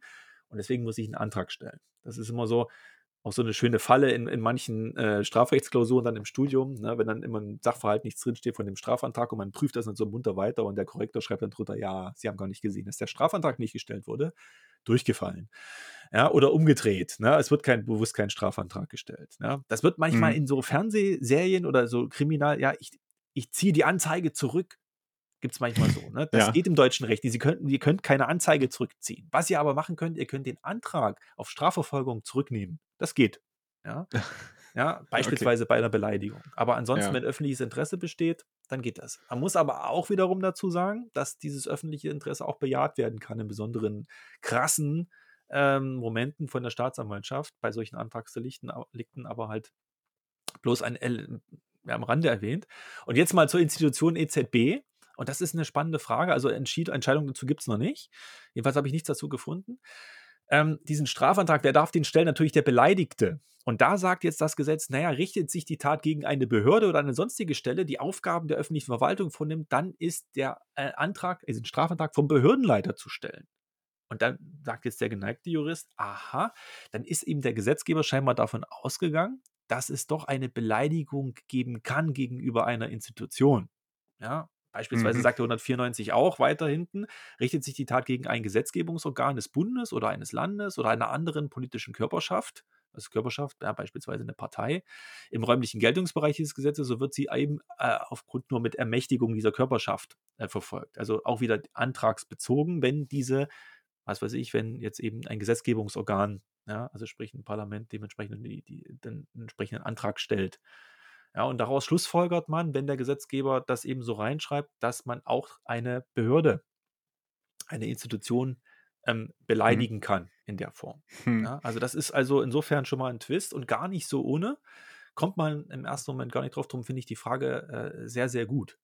Ja, also Quintessenz ist, ähm, ja, es kann Personengemeinschaften, ähm, Verbände und politische Körperschaften sind sozusagen beleidigungsfähig und da auch Behörden und ähm, sonstige Stellen, die staatliche Aufgaben wahrnehmen, ähm, darunter fallen, also zumindest ausweislich der vorgenannten Regelung, ähm, würde die zumindest die deutsche Zentralbank auf jeden Fall darunter fallen, also die Deutsche Bundesbank.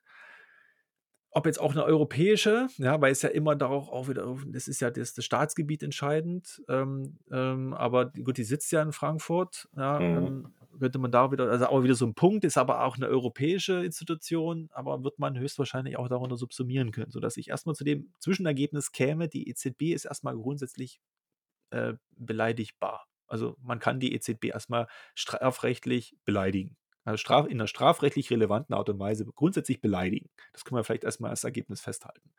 Großartig. Ja. Ähm, und dann ist natürlich die, die, die Frage, ähm, äh, was ist eine Beleidigung dann? Ja, und ähm, dann kommen wir zu dem, zu dem großen Problem, ja, wann liegt denn überhaupt so eine eher verletzender Charakter vor? Und das zielt so auf diesen äh, Element, ja, ist das denn noch Meinungsfreiheit? Ja, wann, wann fängt die Beleidigung an und was ist noch Meinungsfreiheit? Hm. Und ähm, das ist auch nicht so ohne. Also das ist insbesondere, bekommt man vielleicht auch tagtäglich mit. Ähm, gerade Twitter ist ja auch gerade bekannt dafür, dass es da auch mal hin und wieder ähm, hart zur Sache geht. Wo verläuft da die Grenze? Ja, also da kann man auf jeden Fall nicht mit Schwarz-Weiß kommen. Das sind Graubereiche, die immer eine, eine sogenannte Einzelfallbetrachtung erforderlich machen. Man kann das also gar nicht sagen, äh, so genau, wann liegt denn nun eine, eine Mein- wann ist, was ist noch Meinungsfreiheit und wann liegt eine Beleidigung vor. Es gibt aber solche ähm, Orientierungslinien, oder, an denen man sich danach richten kann und die im Rahmen der Abwägung dann äh, so eine Rolle spielen. Und klassisch läuft das unter dem Begriff der sogenannten Schmähkritik. Ähm, Gibt es auch bekannten äh, Fernsehkollegen, der da sehr in die Bredouille mal geraten ist mit dem Kontext. Und ähm, also so eine Diffamierung ähm, ist nicht automatisch eine Beleidigung, ähm, es sei denn, ja, ähm, die, die Äußerung äh, entbehrt jegler, jeglicher sachlicher Grundlage. Ja, und es geht einzig da, um, da rein äh, oder darum, äh, einzig allein darum, dass ich eine bestimmte Person diskreditiere in diesen drei Varianten oben, dass ich ihr bestimmte Dinge abspreche, dass ich ihr irgendeine, also ihre Ehre bewusst verletzen will. Ja, im Umkehrschluss heißt das, wenn es aber einen sachlichen Grund gibt im, im Rahmen, äh, im Rahmen einer äh, Kritik, ja, dann kann die auch beleidigenden Charakter durchaus haben. Ja, wenn ich beispielsweise sage, jetzt die EZB-Mitarbeiter, die EZB, die haben offensichtlich alle, äh, ja, Toxic-like, alle in Mathe eine 6 gehabt, jetzt mit Blick Mhm. auf die, die Inflation-Thematik.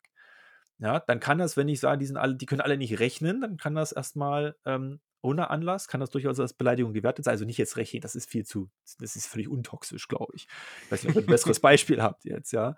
Ähm, dann wäre das sozusagen ähm, ähm, äh, eine Beleidigung. Nehmen wir an, das wäre jetzt eher verletzend. Ja. Wenn ich aber das im Zusammenhang einer äh, bestimmten Pressemitteilung, ja, wir erhöhen den Leitzins, wir machen nichts, wir finden das alles super, also in einem Kontext einordnen kann, dann wiederum ist das eine ähm, keine Beleidigung, weil dann die Kritik einen sachlichen Grund hat. Und ähm, hat jetzt noch erstmal gar nicht so mit Meinungsfreiheit zu tun, das ist erstmal nur diese, diese Abschichtung. Mhm. Wo dann aber letztlich ähm, eben eine Meinung zu einer bestimmten ähm, ähm, Handlungsweise, zu einer bestimmten äh, Vorgehensweise oder zu einer fachlichen Aussage eben äh, ein anderes Schwergewicht bekommt. Ja, also da kippt sozusagen die Waage, ich formuliere jetzt gerade auch mit den Händen, äh, Hörer Mhm. sehen das ja leider nicht, ja, dann kippt er die Waage zur anderen Seite. Ja, also das ist erstmal so ein, ein, vielleicht für den Moment festzuhalten. Ähm, das heißt, geht es nur um die konkrete Beleidigung. Ja, wir könnten, hätten jetzt vorher natürlich auch ein paar, paar Tweets mal als Beispiel heranziehen können und die bewerten von dem einen oder anderen Protagonisten aus dem Bitcoin-Space. Ja, dann ist es eine Beleidigung. Aber wenn es im Kontext geschieht, dann sind wir schon äh, auf einer anderen, auf einem anderen Bereich Ja. oder in einem anderen Bereich, wo man dann nicht unter weiteres von einer Beleidigung sprechen kann. Es ist halt wirklich ist sehr neblig, wenn ich, wenn ich ehrlich sein soll. Ne? Also du hast es ja gesagt, es ist nicht schwarz-weiß, es ist ein sehr, sehr großer, ähm, schwer auseinanderzunehmender Genau. Graubereich. Ähm, ne? Also wir hatten diese Diskussion jetzt erst neulich äh, bei uns hier ähm, im, im Notsignal in der Crew, ähm, wie toxisch darf man denn sein? Denn da hatte sich ein ähm, sogenannter selbsterklärter Technikphilosoph äh, mit bestimmten Aussagen zu Bitcoin hervorgetan, wo ich sagen würde, die sind einfach grundsätzlich falsch gewesen. Sie sind einfach, ne, also äh, falsche Metriken äh, verwendet, ähm, falsche Annahmen äh, unterstellt. Ich habe dann gesagt, da kann ich doch ruhig sagen, dass er dumm ist. Äh, Jetzt würde ich, würde ich jetzt nach, nach dem, Ja, was ich von dir jetzt ja. gehört habe, würde ich jetzt sagen, okay, auf, den, auf die Sache bezogen, auf seine Äußerung bezogen, habe ich gesagt, okay, da, da scheint er nicht ganz richtig zu liegen, der Kollege, und habe es, äh, ne, also jetzt, also ihn missachtet und gesagt, habe ihn für dumm erklärt. Aber das wäre Schon mega toxisch. Ja. Also, äh, toxisch. aber, aber, aber, aber es wäre jetzt Aber keine genau das wär- strafbedingte äh, Beleidigung. Nee, Notwendigerweise. genau, ne? Richtig, Genau. das wäre das wär keine Schmähkritik, das wäre sozusagen korrekt. So, Ah ja, ne? okay. Und wenn du Ja. sagst, der, der, der hat offensichtlich keine Ahnung von Elektrotechnik, dieser Volldepp, ja, Mhm. Dann wäre das insofern keine Schmähkritik, ähm, weil die eine sachliche Rechtfertigung hat. Wenn du ihm nachweisen kannst, okay, ähm, wer diese Aussage trifft, hat irgendein Okay. bestimmtes Thema überhaupt nicht verstanden und ich überzeichne das. Kommt noch ein zweiter jetzt Aspekt noch dazu, der auch noch eine Rolle spielt in dieser Abwägung. Aber das vielleicht erstmal das erste, ich habe auch so ein bisschen wieder Kasuistik mit. Ja, die ist jetzt nicht so toxisch. Zum Beispiel, wenn hat ein Rechtsanwalt mal in einer mündlichen Verhandlung vom Amtsgericht gesagt, er kommt sich vor wie im Musikantenstadel. Daraufhin hatte der, der, der Richter ihn praktisch angezeigt, in den Antrag gestellt. Ne? Das ist beleidigend. Mhm. Und da hat das Gericht, was dann darüber zu befinden hat, gesagt, nee. Also das ist, wenn, wenn scheinbar die Gerichtsverhandlung irgendwie so komisch lief, dann ist jetzt Musikantenstadel in dem Zusammenhang nicht als Beleidigung anzusehen. Ja. Okay. Oder ähm, ja, äh, auch wenn ich, ich weiß nicht, ob ich das die Poliz Polizisten jetzt beispielsweise, das ist Kasuistik, das ist so entschieden, ja, ähm, äh, als Flitzpiepen bezeichne in einer bestimmten, während einer bestimmten polizeilichen Handlung, ja, auch das kann ähm, ähm, nicht ohne weiteres als Beleidigung anzusehen sein. Ja, wenn ich die Polizisten sage, grundsätzlich, ja, äh, sind die so, sind die Flitzpiepen alle, dann ist es wieder eine Beleidigung, aber in dem Kontext bezogen muss ich halt wieder genau abwägen, dann ist es doch eine Meinungsäußerung bezogen auf die jeweilige Maßnahme, die durch den Polizeibeamten bekommt, weil er möglicherweise das Polizeigesetz nicht richtig anwendet. Ja, oder sein, die Verhältnismäßigkeit überschreitet oder was auch immer macht. Also einen Fehler begeht, der offensichtlich nicht äh, rechtmäßig, also der zu einer, äh, nicht, rechtswid zu einer Rechtswidrigkeit der polizeilichen Maßnahme führt. Ja, dann ist es wieder eine, eine Berechtigung. Ja. Und dazu kommt jetzt noch, bleiben wir mal im Thema Internet. Ähm, da ist noch eine zusätzliche, kommt noch eine zusätzliche Aspekt mit hinzu. Und da war ich sehr überrascht. Also ich habe, wie gesagt, äh, bevor wir, ähm, äh, also mich vorbereitet habe, so ein bisschen geblättert in, in, in den bestimmten äh, Kommentaren, was gibt es so Neues, also online auch, geschaut. Und da habe ich ähm, ähm, etwas gefunden, das würde ich auch mal vorlesen direkt, wie jetzt momentan zumindest so die, die herrschende Meinung bei den Juristen ist, wenn es insbesondere im Äußerungen im Internet geht. Und das ist ja auch so ein tagaktuelles oder so brandaktuelles Thema, Sprichwort Hate Speech. Und ähm, da äh, habe ich die Aussage gefunden, ja, bei Äußerungen im Internet ist ein großzügiger Maßstab anzulegen, weil das Web und ähm, das fand ich sehr spannend jetzt, das Web kein Ort des Höflichkeitsaustausches ist. Ja, und diese Eigenart sowie die besondere Internetsprache zu berücksichtigen sind. Diese ist plakativ, provokativ und gerade in den sogenannten Bewertungsportalen, in Anführungszeichen, meist aufs Extrem gerichtet. Das ist nicht absichtlich mit Twitter gerät, aber aufs Extrem gerichtet. Ja? Von daher kommt die Frage der Ehrverletzung mehr auf die, denn, denn je auf die Substanz der Äußerung an. Ja? Und gerade bei mehrdeutigen Äußerungen sind alle denkbaren Varianten zu berücksichtigen. Und es muss man also immer überlegen. Ja, also erst, erst ähm, wenn, wenn überhaupt nur eine, ein, eine einzige Auslegung übrig bleibt und die ist halt sozusagen ja, verletzend, dann ist es eine Beleidigung. Ja, und ähm, sozusagen, wenn ich jemanden als Handlampe bezeichne, ja, dann kann ja eine Handlampe vieles sein. Ja, aber es kann eine Beleidigung vielleicht sein, aber vielleicht hm. meinte ich auch jemanden einfach bloß, ja, der ist halt so cool wie so eine Taschenlampe, die in der Hand passt. Ja, oder was auch immer. ja. ja, ja. Also, ähm, das ist also nochmal eine andere Ebene sozusagen ja. die, die eine Rolle spielt. Und das fand ich sehr, sehr spannend. Das heißt, generell ist ja so, wer bei Twitter, um, sag ich mal, sich so ein bisschen positioniert, der muss auch damit rechnen, dass dann harter Gegenwind kommt. Ja, und scheinbar wird das auch so in der Jurisprudenz, also wie die Rechtsgelehrten und, und anderen Rechtspraktiker das sehen, als ein Element gesehen, das da eine Rolle spielt. Das heißt, wenn ich die EZB praktisch bei Twitter beleidige, ist es was, äh, ich beleidige, ähm, ähm, doch beleidige, ist es was anderes, ist eine andere Wertungsmaßstab anzulegen, als wenn ich das auf der, auf der Straße tue. Ja, oder mich vor der EZB stelle und dort irgendwie welche Schilder äh, hochhalte ja, oder irgendetwas rufe. Weil das ein anderer äh, öffentlicher Raum ist, sozusagen. Ja. Und äh, ihr seht, deswegen ist die, finde ich, die Frage so, so faszinierend, welche Aspekte das betrifft. Ja. Also wir sind ja noch nicht fertig. Gibt es ja noch mehr. Aber äh, seid ihr jetzt erstmal so zufrieden? Ja, also mit, mit dem Thema Beleidigung? Vielleicht die, die wichtigste, ist, also was ich so wichtig fand, ist, ist die Abwägung. Also der Sachzusammenhang ist wichtig. Mhm. Das heißt, wenn ja. ihr beleidigt, achtet auf den Sachzusammenhang. also, äh, ihr habt Markus gerade gehört, äh, hier war die Anleitung, um straffrei toxisch zu sein. Ja. Ähm, das war ein, äh, ein Takeaway. Das andere war, äh, ich glaube, solange wir uns also weiterhin auf Twitter und unseren so, sonstigen sozialen Medien toxisch verhalten, dann ist es als etabliert sich das als normale Verhaltensweise und dann kann da auch keiner was gegen sagen. Mhm. Richtig, also es gibt sozusagen keine äh, besondere, also kein, kein, man könnte es böse von mir Twitter, da gibt es keinen Anstand. Ja. und, so, und wenn wir weiterhin unanständig bleiben, dann kann auch noch niemand von uns fordern, dass wir uns anständig verhalten sollen. Richtig, anders als in einer Ehe. Ja? Oh.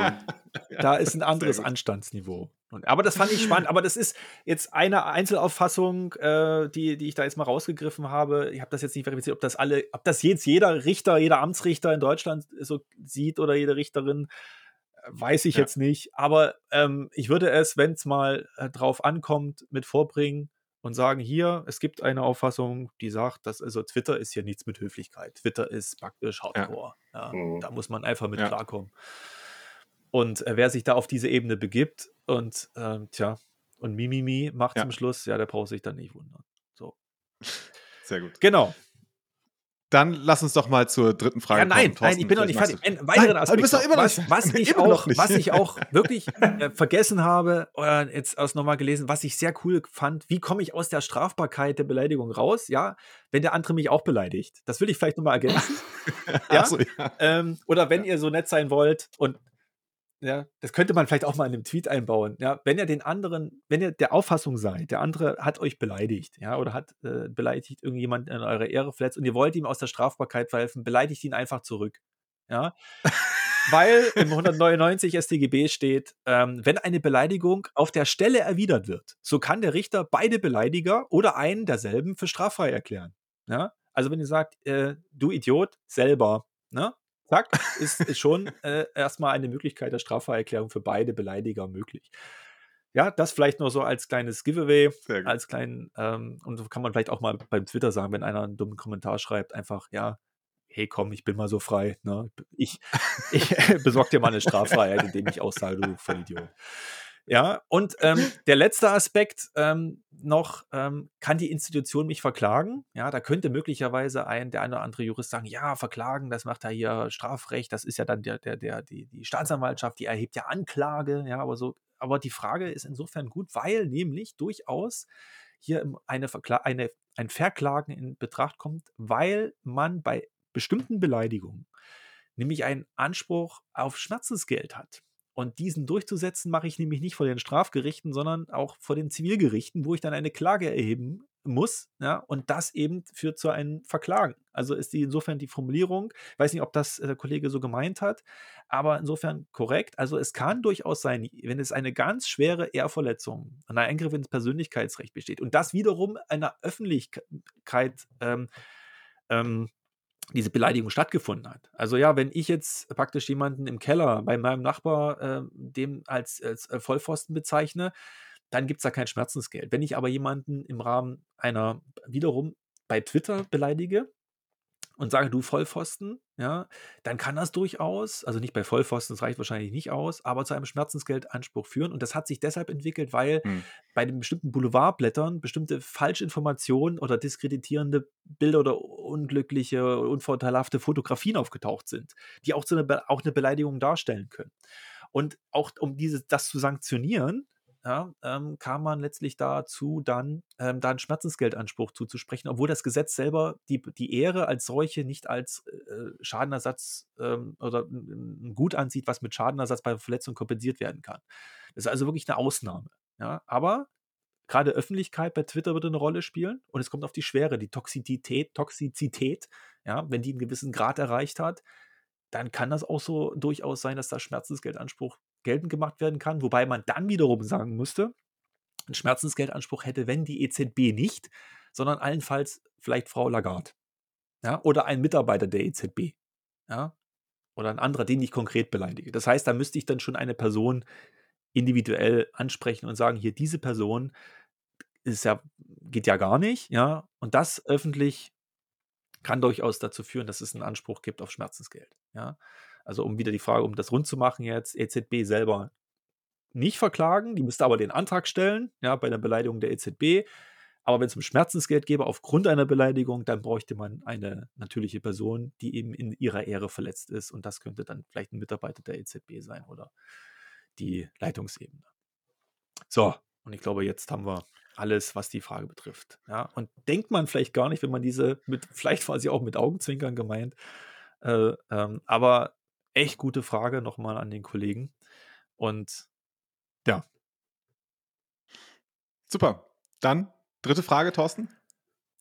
Ja, perfekt. Dann äh, erstmal danke für diese sehr, sehr ausführliche Antwort auf die, auf die zweite Frage. Muss man mal überlegen. Wir quatschen jetzt schon eine Stunde. Wir haben gerade mal zwei Fragen beantwortet. Also da müssen wir ja noch fünf Folgen jetzt mindestens dann in Zukunft machen, wenn es bei der, der Länge weitergeht.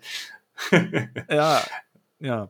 Ja, aber bei äh, das hatte ich mir gerade eben gedacht, die, äh, die Beleidigungsberatung Büsch äh, ist da immer sehr ausführlich.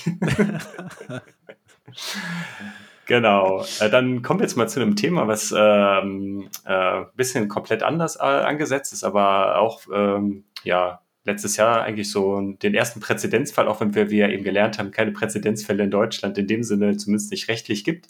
Ähm, da ging's, das war vom Running Bitcoin, auch der äh, Twitter-Handle Running Bitcoin 1. Ähm, warum wird Bitcoin nicht als Währung eingestuft, nachdem Länder zum Beispiel wie El Salvador dieses als gesetzliches Zahlungsmittel eingeführt haben? Genau, auch eine sehr gute und vor allem berechtigte Frage. Ja. ja. Ich habe zugegebenermaßen erstmal die, die Frage so irgendwie anders verstanden, so überhaupt, ja, äh, ich dachte erst, die zielt darauf ab, warum könnte man nicht Deutschland auch das äh, praktisch den Bitcoin als gesetzliches Zahlungsmittel einführen? Habe mich da so vorbereitet, aber habe ich es nochmal genau gelesen. Ah, zieht ja auf was ganz anderes ab. Aber ähm, widmen wir uns mal der Antwort. Und ähm, die Warum-Frage ist natürlich gut. Ja, warum weiß ich natürlich nicht. Aber warum das nicht gemacht wird. Die Frage ist, ob das, welche rechtlichen Auswirkungen diese Anerkennung von ähm, vom Staat El Salvador des Bitcoin als gesetzliches Zahlungsmittel, welche Auswirkungen das hat. Und die sind durchaus interessant. Wiederum muss man jetzt unterscheiden die zwei Sichtweisen oder zwei Rechtsbereiche. Wir hatten jetzt hier gerade ja Strafrecht und Zivilrecht. Ja, ähm, hier ist genauso zu unterscheiden. Einmal die zivilrechtliche Einordnung. Welche Auswirkungen hat das auf das Zivilrecht und da insbesondere auch den Bereich, obwohl das nicht reines Zivilrecht ist, dieses Kapitalmarktrecht und also auch diese ganze Regulatorik in dem Zusammenhang und das Steuerrecht. Das sind zwei Bereiche, die unterschiedliche, muss man wirklich wissen, in Deutschland ähm, ähm, Grundsätze haben, die unterschiedliche Funktionsweisen haben, ähm, die sich insbesondere dadurch unterscheiden, dass im Steuerrecht eine sogenannte wirtschaftliche Betrachtungsweise stattfindet. Und das ist auch so ein ganz großes Problem bei der steuerrechtlichen Einordnung von Bitcoin. Insbesondere, wem gehören denn nun die Bitcoin? Ja, der sie auf der Wallet hat, der die Schlüssel hat oder wem auch immer. Und deswegen hatte ich ja gesagt, lass uns das ausklammern, mal eine extra Folge dazu machen, weil das ganz spezifische und gar nicht so ohne Fragen sind und die alle noch irgendwie unklar sind. Ähm, und diese wirtschaftliche Betrachtungsweise gibt es im Zivilrecht nicht. Da geht es wirklich äh, darum, wer hat eine Verfügungsgewalt und ja, und das ist halt so maßgeblich. Und die äh, Thematik El Salvador hat nun für beide Bereiche Auswirkungen.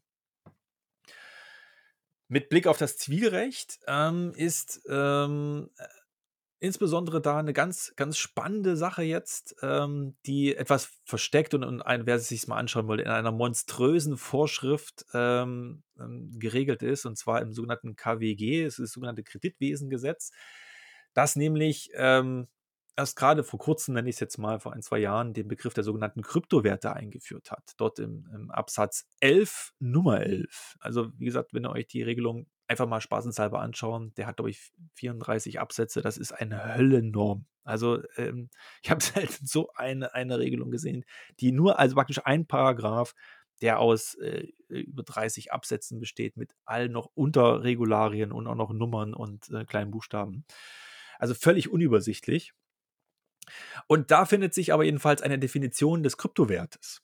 Und ähm, die lese ich jetzt einfach mal vor und dann werden vielleicht die geneigten Hörer und ihr auch schon merken, wo da der Hase im Pfeffer liegt. Ja, also ein Kryptowert wird definiert von dieser Regelung als eine digitale Darstellung eines Wertes, der von keiner Zentralbank oder öffentlichen Stelle emittiert wurde oder garantiert wird und nicht den gesetzlichen Status einer Währung oder von Geld besitzt aber von natürlichen juristischen Personen aufgrund einer Vereinbarung und tatsächlichen Übung als Tausch- oder Zahlungsmittel akzeptiert oder Anlagezwecken dient und der auf elektronischen Wege übertragen, gespeichert und gehandelt werden kann. Das ist eine Höllendefinition von Kryptowert. Ja? Aber es gibt eben einen Punkt an der Stelle, wo auch jetzt der, die, nicht nur ich, sondern andere Juristen auch sagen, ja, das hat schon irgendwie möglicherweise Auswirkungen auf die Definition jetzt, weil nämlich dort eben die Rede davon ist, ähm, nicht, den, äh, nicht den gesetzlichen Status einer Währung oder von Geld besitzt. Ja, und da muss man natürlich fragen, was ist denn ein gesetzlicher Status einer Währung oder Geld? Und das sind natürlich dann gesetzliche Zahlungsmittel. Und das ist in Deutschland beziehungsweise in der EU natürlich der Euro. Aber eben, ähm, und das fällt vielleicht auch sofort auf, in dieser Definition ist ja nicht von innerhalb der EU oder innerhalb von Deutschland die Rede, sondern ganz abstrakt erst einmal ja, den gesetzlichen Status einer Währung. Und damit müsst, könnte man erstmal rein, wenn man jetzt nur den Wortlaut sich anschaut. Also Juristen, wie gehen wir jetzt überhaupt mit solchen sogenannten auslegungsbedürftigen Regelungen um? Wir haben dann, müssen die Begriffe, äh, müssen ja irgendwie interpretieren, das vielleicht mal so als, als Randnotiz oder Randbemerkung. Und da haben wir bestimmte Instrumente, die sind genormt im juristischen Bereich. Also wir versuchen erstmal mit grammatikalisch den Wortlaut zu erfassen, grammatikalische Auslegung dann systematisch. Das heißt, wo befindet sich diese Norm? Äh, Gibt es da noch eine Regelung davor? Gibt es eine Regelung danach? Gibt es einen Gesamtzusammenhang? Also systematisch gehen wir ran. Dann gibt es das sogenannte Telos, also Tele teleologische Auslegung, Sinn und Zweck der Vorschrift. Und äh, last but not least die historische Auslegung. Also wie ist diese Regelung entstanden? Ja, also ich habe mir jetzt erstmal, wenn man nur den Wortlaut betrachtet und nicht die anderen drei auch noch mit, die müssten auch mit hinzunehmen, habe ich jetzt in Vorbereitung nicht gemacht, weil das geht nicht von heute auf morgen. Ähm, mhm dann müsste man erstmal ganz klar sagen, dass aufgrund der Anerkennung von Bitcoin als gesetzliches Zahlungsmittel in El Salvador jetzt zumindest Bitcoin nicht mehr als Kryptowert im Sinne des KWG, des Paragraphen 1 Absatz 11 Nummer 11 äh, einzuordnen wäre, weil er ja anerkannt wird. Und zwischenzeitlich gibt es ja weitere Länder, die ihn als gesetzliches, also ich kenne den genauen Status nicht, aber ähm, die auch äh, entweder noch überlegen oder auch schon anerkannt haben. Da hat jetzt ja, also es gibt, ich glaube, die Zentralafrikanische Republik ja, hat genau. sich da ähm, zu geäußert, aber ich bin mir nicht sicher, ob da der Gesetzgebungsprozess schon abgeschlossen ist. Also ich weiß, es gibt die Willensbekundung zumindest, dass man Bitcoin und Kryptowährungen irgendwie als offizielles Zahlungsmittel anerkennen möchte. aus anderen Ländern ähm, gibt es nur Gerüchte. Also da gibt es doch nichts, wo man wirklich sagen könnte, das ist wirklich als gesetzliches Zahlungsmittel so wie in El Salvador per Gesetz anerkannt und auch durchgesetzt. Ähm, genau, also ich glaube, da sind El Salvador und vielleicht noch die Zentralafrikanische Republik zu nennen. Ja, also aber zumindest, und das ist, würde man sie jetzt aufhängen, gesetzlichen Status einer Währung hat es noch nicht. Ähm, aber hm. letztlich ähm, El Salvador würde ausreichen. Ja, also das wäre erstmal so die, die Einordnung. Ähm, mhm. Warum wird, wenn man die, die Frage, warum wird es nicht, ähm, ähm, warum nicht als Währung eingestuft? Ja, warum? Im Grunde müsste man sagen, ja, durch diese Regelung wird es zwar nicht als Währung eingestuft, aber Bitcoin verliert durch die Anerkennung durch von El Salvador den Status als Kryptowert im Sinne des KWG. Mit der Folge, dass er dann aus diesem ähm, Kreditwesengesetz rausfällt. Ja, das ist aber spannend. Genau, jetzt, das ist das mal raus. Also, welche rechtlichen Folgen ähm, das hat, das ist drum, wie gesagt, die, die Fragen, das sind richtig gute Fragen, die, ähm, da kann man, kann man sich Wochen mit, mit, mit, mit, mit den verschiedenen Sachen beschäftigen, welche Folgen das hat. Ja, freilich muss ist die, hm. habe ich ja schon angemerkt, also Einschränkungen, ne, Disclaimer. Ähm, da muss ich auch nochmal die Gesetzesbegründung anschauen, wie die das gemeint haben, ob das passt. Aber ich steht zumindest nicht alleine da. Es gibt auch eine andere Auffassung oder Juristen, die zumindest das so erstmal ähnlich sehen, dass er zumindest dann aus, dem, aus diesem Zivilrechtsbereich, aus der Regulatorik, was das KWG betrifft, rausfällt. Ähm, ja, aber die Rechtsfolgen dann, okay, müsste man erstmal schauen, ähm, welche, mhm. welche äh, ähm, Auswirkungen das hat jetzt. Ne? Und, und sicherlich, so wie der Kryptowert, und das ist auch wieder so ein Thema, nennt sich ähm, ähm, einer der Rechtsordnung, ähm, wenn jetzt der Gesetzgeber Kryptowert einmal so definiert, ist auch die Frage, gilt er dann auch für andere Gesetze, die ebenfalls auf Kryptowerte abstellen oder die eine Relevanz haben? Ähm, muss man sich halt auch mal anstellen, aus, an, genau anschauen, ob es andere Definitionen noch gibt von Kryptowert, ähm, Werte, weil es ja natürlich nicht sein kann, dass es fünf oder sechs verschiedene Definitionen von Kryptowerten jetzt gibt in einer Rechtsordnung und dann da gilt es, da gilt es nicht und da ist wieder die Definition und die und die, sondern es muss halt mhm. einheitlich sein. Ja, und ähm, das ist schon so ein, so ein Thema. Und ähm, komme ich vielleicht gleich noch im zweiten Aspekt darauf. Das ist auch schon letztlich ein Thema, was bei der äh, Regierung ähm, ähm, bekannt ist. Ja, El Salvador und dieses Problem mit dem, mit der, mit der und der Auswirkungen auf Kryptowerte. Aber komme ich vielleicht noch ähm, dazu, wenn wir jetzt im Steuerrecht nochmal uns anschauen. Ähm, weil da ähm, ist es insofern durch diese Anerkennung jedenfalls erstmal äh, so, dass es als Fremdwährung anerkannt werden müsste, Bitcoin. Ne? Also wie eine Fremdwährung behandelt, was aber ähm, jetzt erst einmal steuerrechtlich nicht weiter eine Auswirkung hätte, weil nach wie vor der ähm, im einkommensteuerrechtlichen Kontext das dieselbe Kategorie wäre wie, wie jetzt Dollar.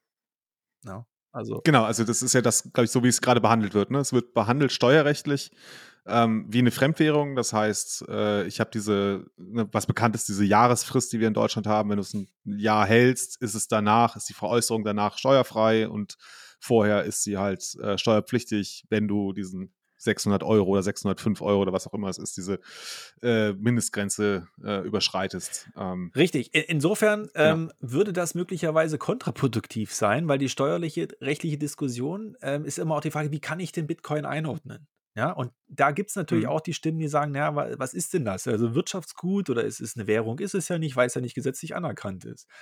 Das heißt, da ähm, ist sozusagen eine Gegenbewegung festzustellen. Ähm, das kann durchaus so sein. Darum ist die Entscheidung dann recht spannend, ob welche Relevanz El Salvador dann haben wird.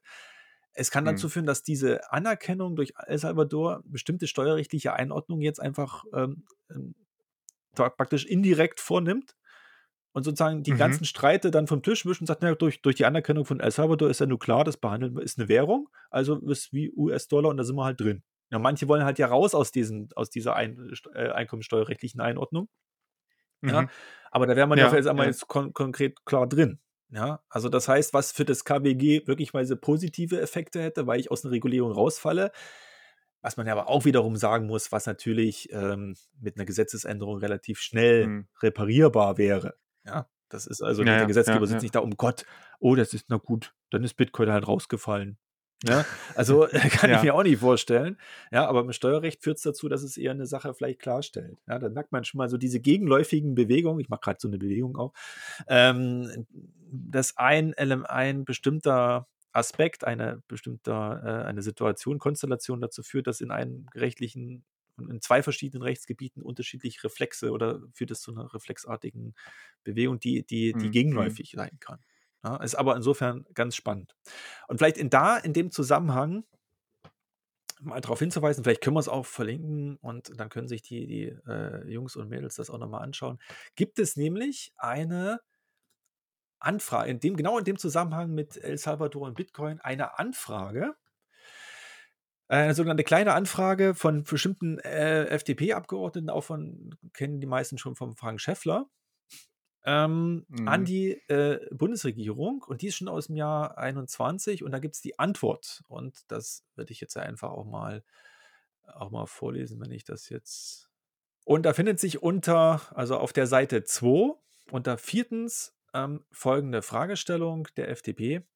Welche Änderungen hinsichtlich der steuerlichen Berücksichtigung ergeben sich aus Sicht der Bundesregierung für Bitcoin, wenn Bitcoin ab 7. September 2021 die einzige eigene Währung in El Salvador sein wird? Ein bisschen komisch formuliert, finde ich, weil die einzige Währung ist es ja nicht, die eigene. Ja, ist ja neben dem US-Dollar wird hier auch angegeben, aber ähm, Hm. ein bisschen komisch formuliert. Hätte man vielleicht gesetzliches Zahlungsmittel anerkannt wird oder ausgegeben wird. Frage ich mich, warum Hm. es so ähm, die Fragestellung war.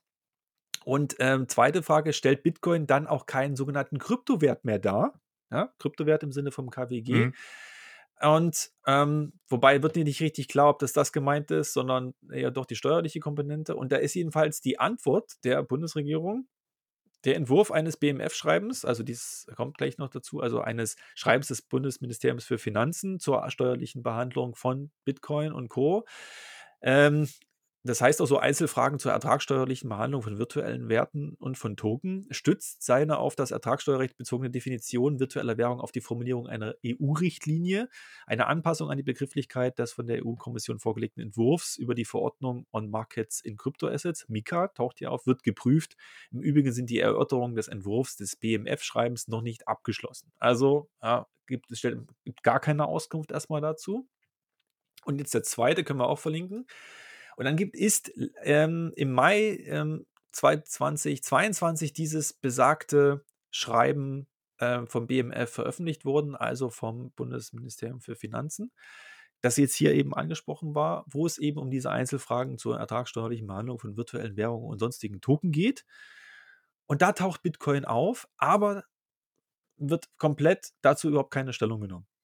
Das heißt, dort läuft äh, unter dem Begriff, also das BMF, also das, das Ministerium definiert virtuelle Währung eben wieder in Anlehnung an die Richtlinie und sagt dort eben, ja, also zu den bekanntesten virtuellen Währungen gemäß der vorstehenden Definition gehören beispielsweise Bitcoin, Ether, Litecoin und Ripple. Ja, also diese vier äh, und verweist im Zuge dessen dann noch auf CoinMarketCap, listet weitere Beispiele virtueller Währungen auf. Mit anderen Worten, die Bundesregierung hat 2021 gesagt, okay, äh, mit Blick auf El Salvador, warten wir mal ab, was das BMF da macht. Wir machen erstmal nichts. Ja, und das BMF hat nichts gemacht. Mit der Folge, dass wir jetzt hier so eine Art nicht rechtsfreien Raum, also ein bisschen ungeklärte Situation haben.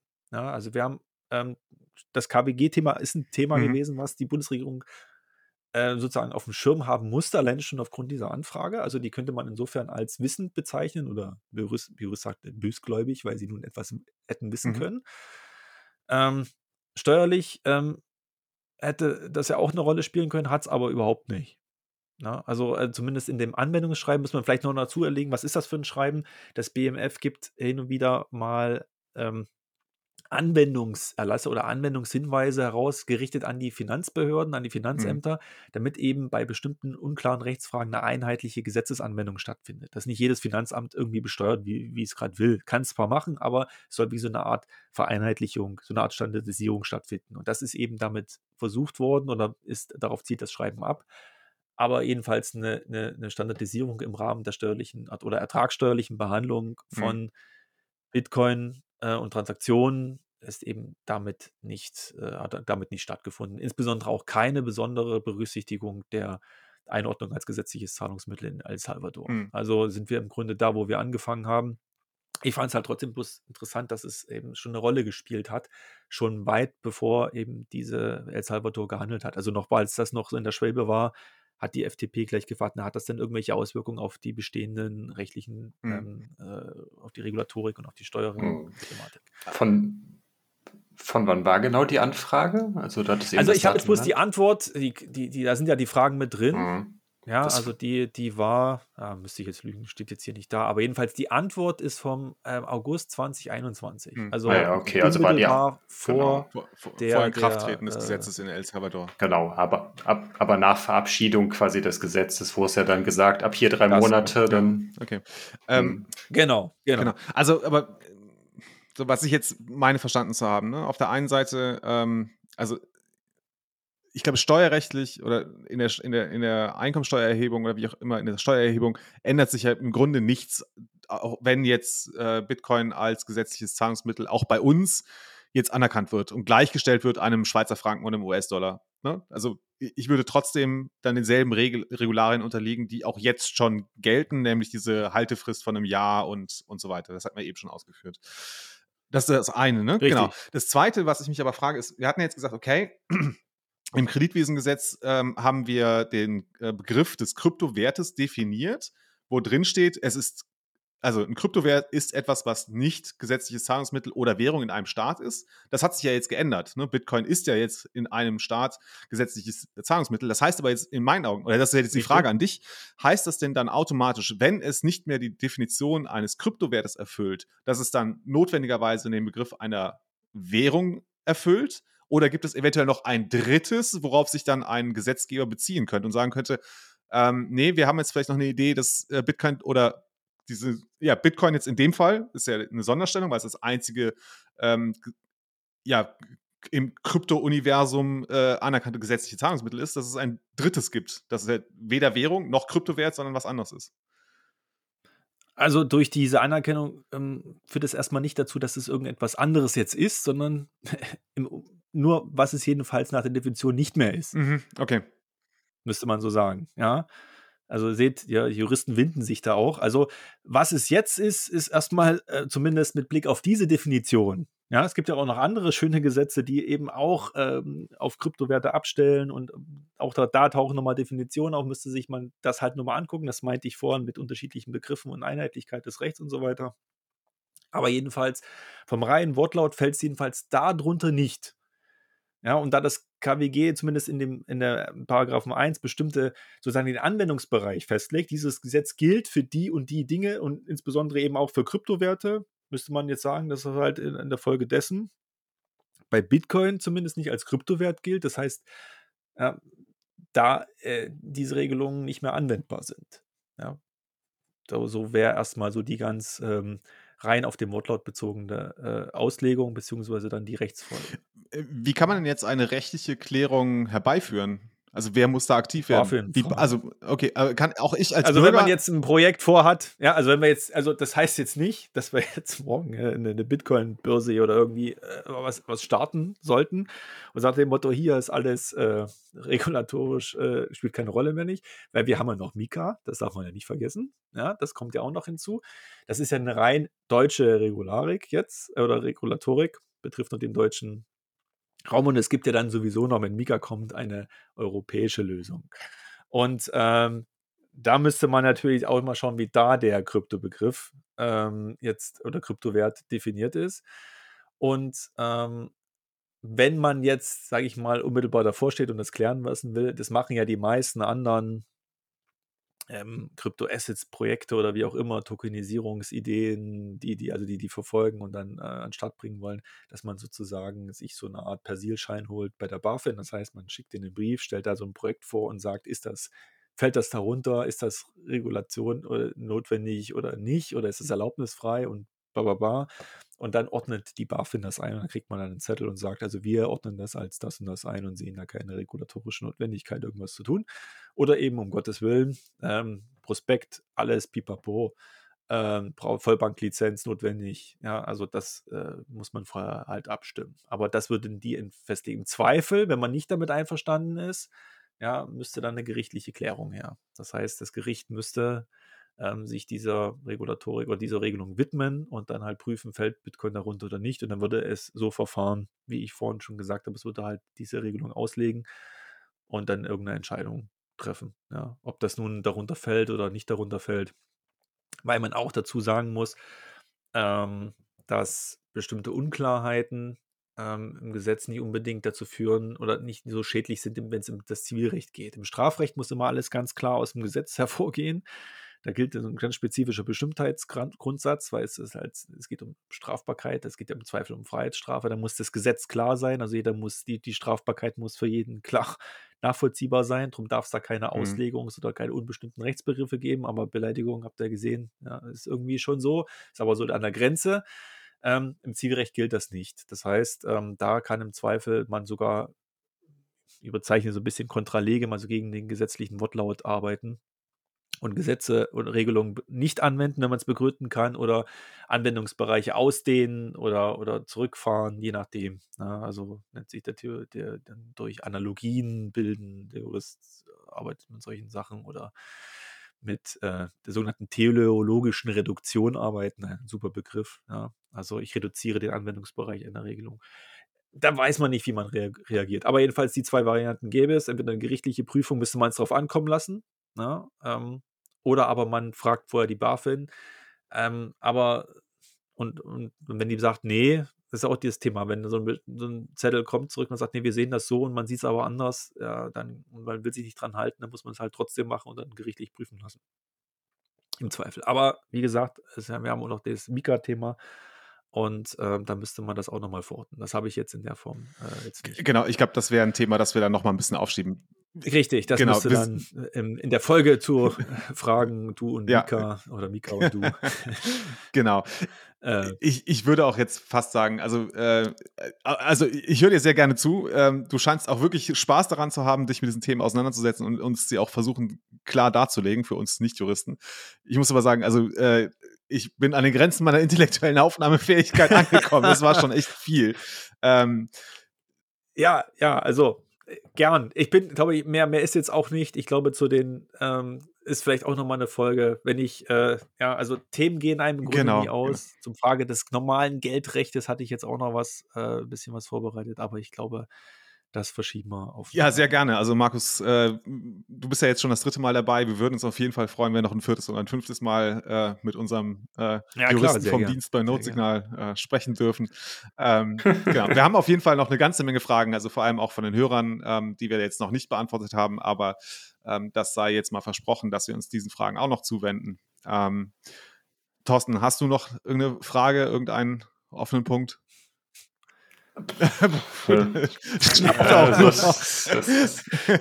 Das, ist, eine ganz fiese Frage, ja. Wenn man so kurz auch vor Vorlesungsschluss ist, was ja. ich ja lange lang gemacht habe, dann immer so, so haben Sie dann auch Fragen ja, ja. und dann meldet sich immer keiner. Das stellt man nervös so, weil jeder will in die Pause. okay, Markus, dann äh, auch an dich. Das letzte Wort natürlich soll unserem Gast gehören. Äh, möchtest du noch was loswerden? Nein, also danke für die Fragen. Wieder mal hat es gezeigt, dass die, die, es gibt im Grunde keine dummen Fragen, nur dumme Antworten. Ja, und ähm, über ein Feedback freue ich mich natürlich, wenn die Leute, die die Fragen gestellt haben, mit der Antwort was anfangen konnten. Freue ich mich umso mehr. Ja, super. Aber ja. vielen Dank, dass ihr das durchgestanden habt. Ja, sehr gerne. Den teilweise langen. Kein Problem. Ja, Paul, sollen wir die Boosts noch schnell machen oder sollen ah, wir das ja, vertagen? Klar. Nee, das können wir gerne noch machen. Das machen wir okay. schnell noch. Ähm, Steht ich unten drin. ersten vor, wir haben 9853 Satz zur Folge mit Herbert Sauruck bekommen. Da steht jetzt keiner dabei, von wem es war. Ähm, oh, lies mal die Nachricht vor, dann wirst du es sehen. Achso, ah ja, okay. Äh, super Folge mit Sauruck. Weiter so, Heiko. Vielen Dank, Heiko. Sehr gut, perfekt. Genau, dann auch danke von meiner Seite. Dann gab es nochmal 5000 Satz vom Silverdoc zur Folge Toxische Tanten. Die haben wir jetzt heute das ein oder andere Mal jetzt ja schon erwähnt. Äh, danke, Jan Paul. Das ja, war, war, vermutlich auch genau auf das Statement, was du gerade eben ange, äh, angeführt hast, bezogen. Vermutlich. Genau. Äh, ja, ich war etwas toxisch in der, in der Folge. Ähm, dann gab es. Mega toxisch. dann gab es nochmal äh, 8400 Satz äh, von unserem geschätzten Hörer Blaubeer, auch zur Folge Toxische Tanzen, äh, mit dem Kommentar Glückwunsch zu 4x21. Ja, das war unsere 84. Folge. Ähm, Genau. Vielen Dank, Blaubeer. Auch Wahnsinn. Wahnsinn Voll, vollkommen ja, also verrückt. Auf, voll Respekt. Ja, ja, ja, wir sagen immer, wir müssen mal langsam auf die Bremse treten und dann äh, ist es immer nur der Startschuss für noch mehr Folgen und noch mehr Aufnahmen pro Woche. Also, ähm, mhm. ja, wir geben unser Bestes. Ja, cool. Dann würde ich sagen, ähm, vielen Dank erstmal, Markus, dass du dabei warst. Thorsten, ähm, focus on the signal, not on the noise. Macht's gut. Ciao, ciao. Ciao. Ciao.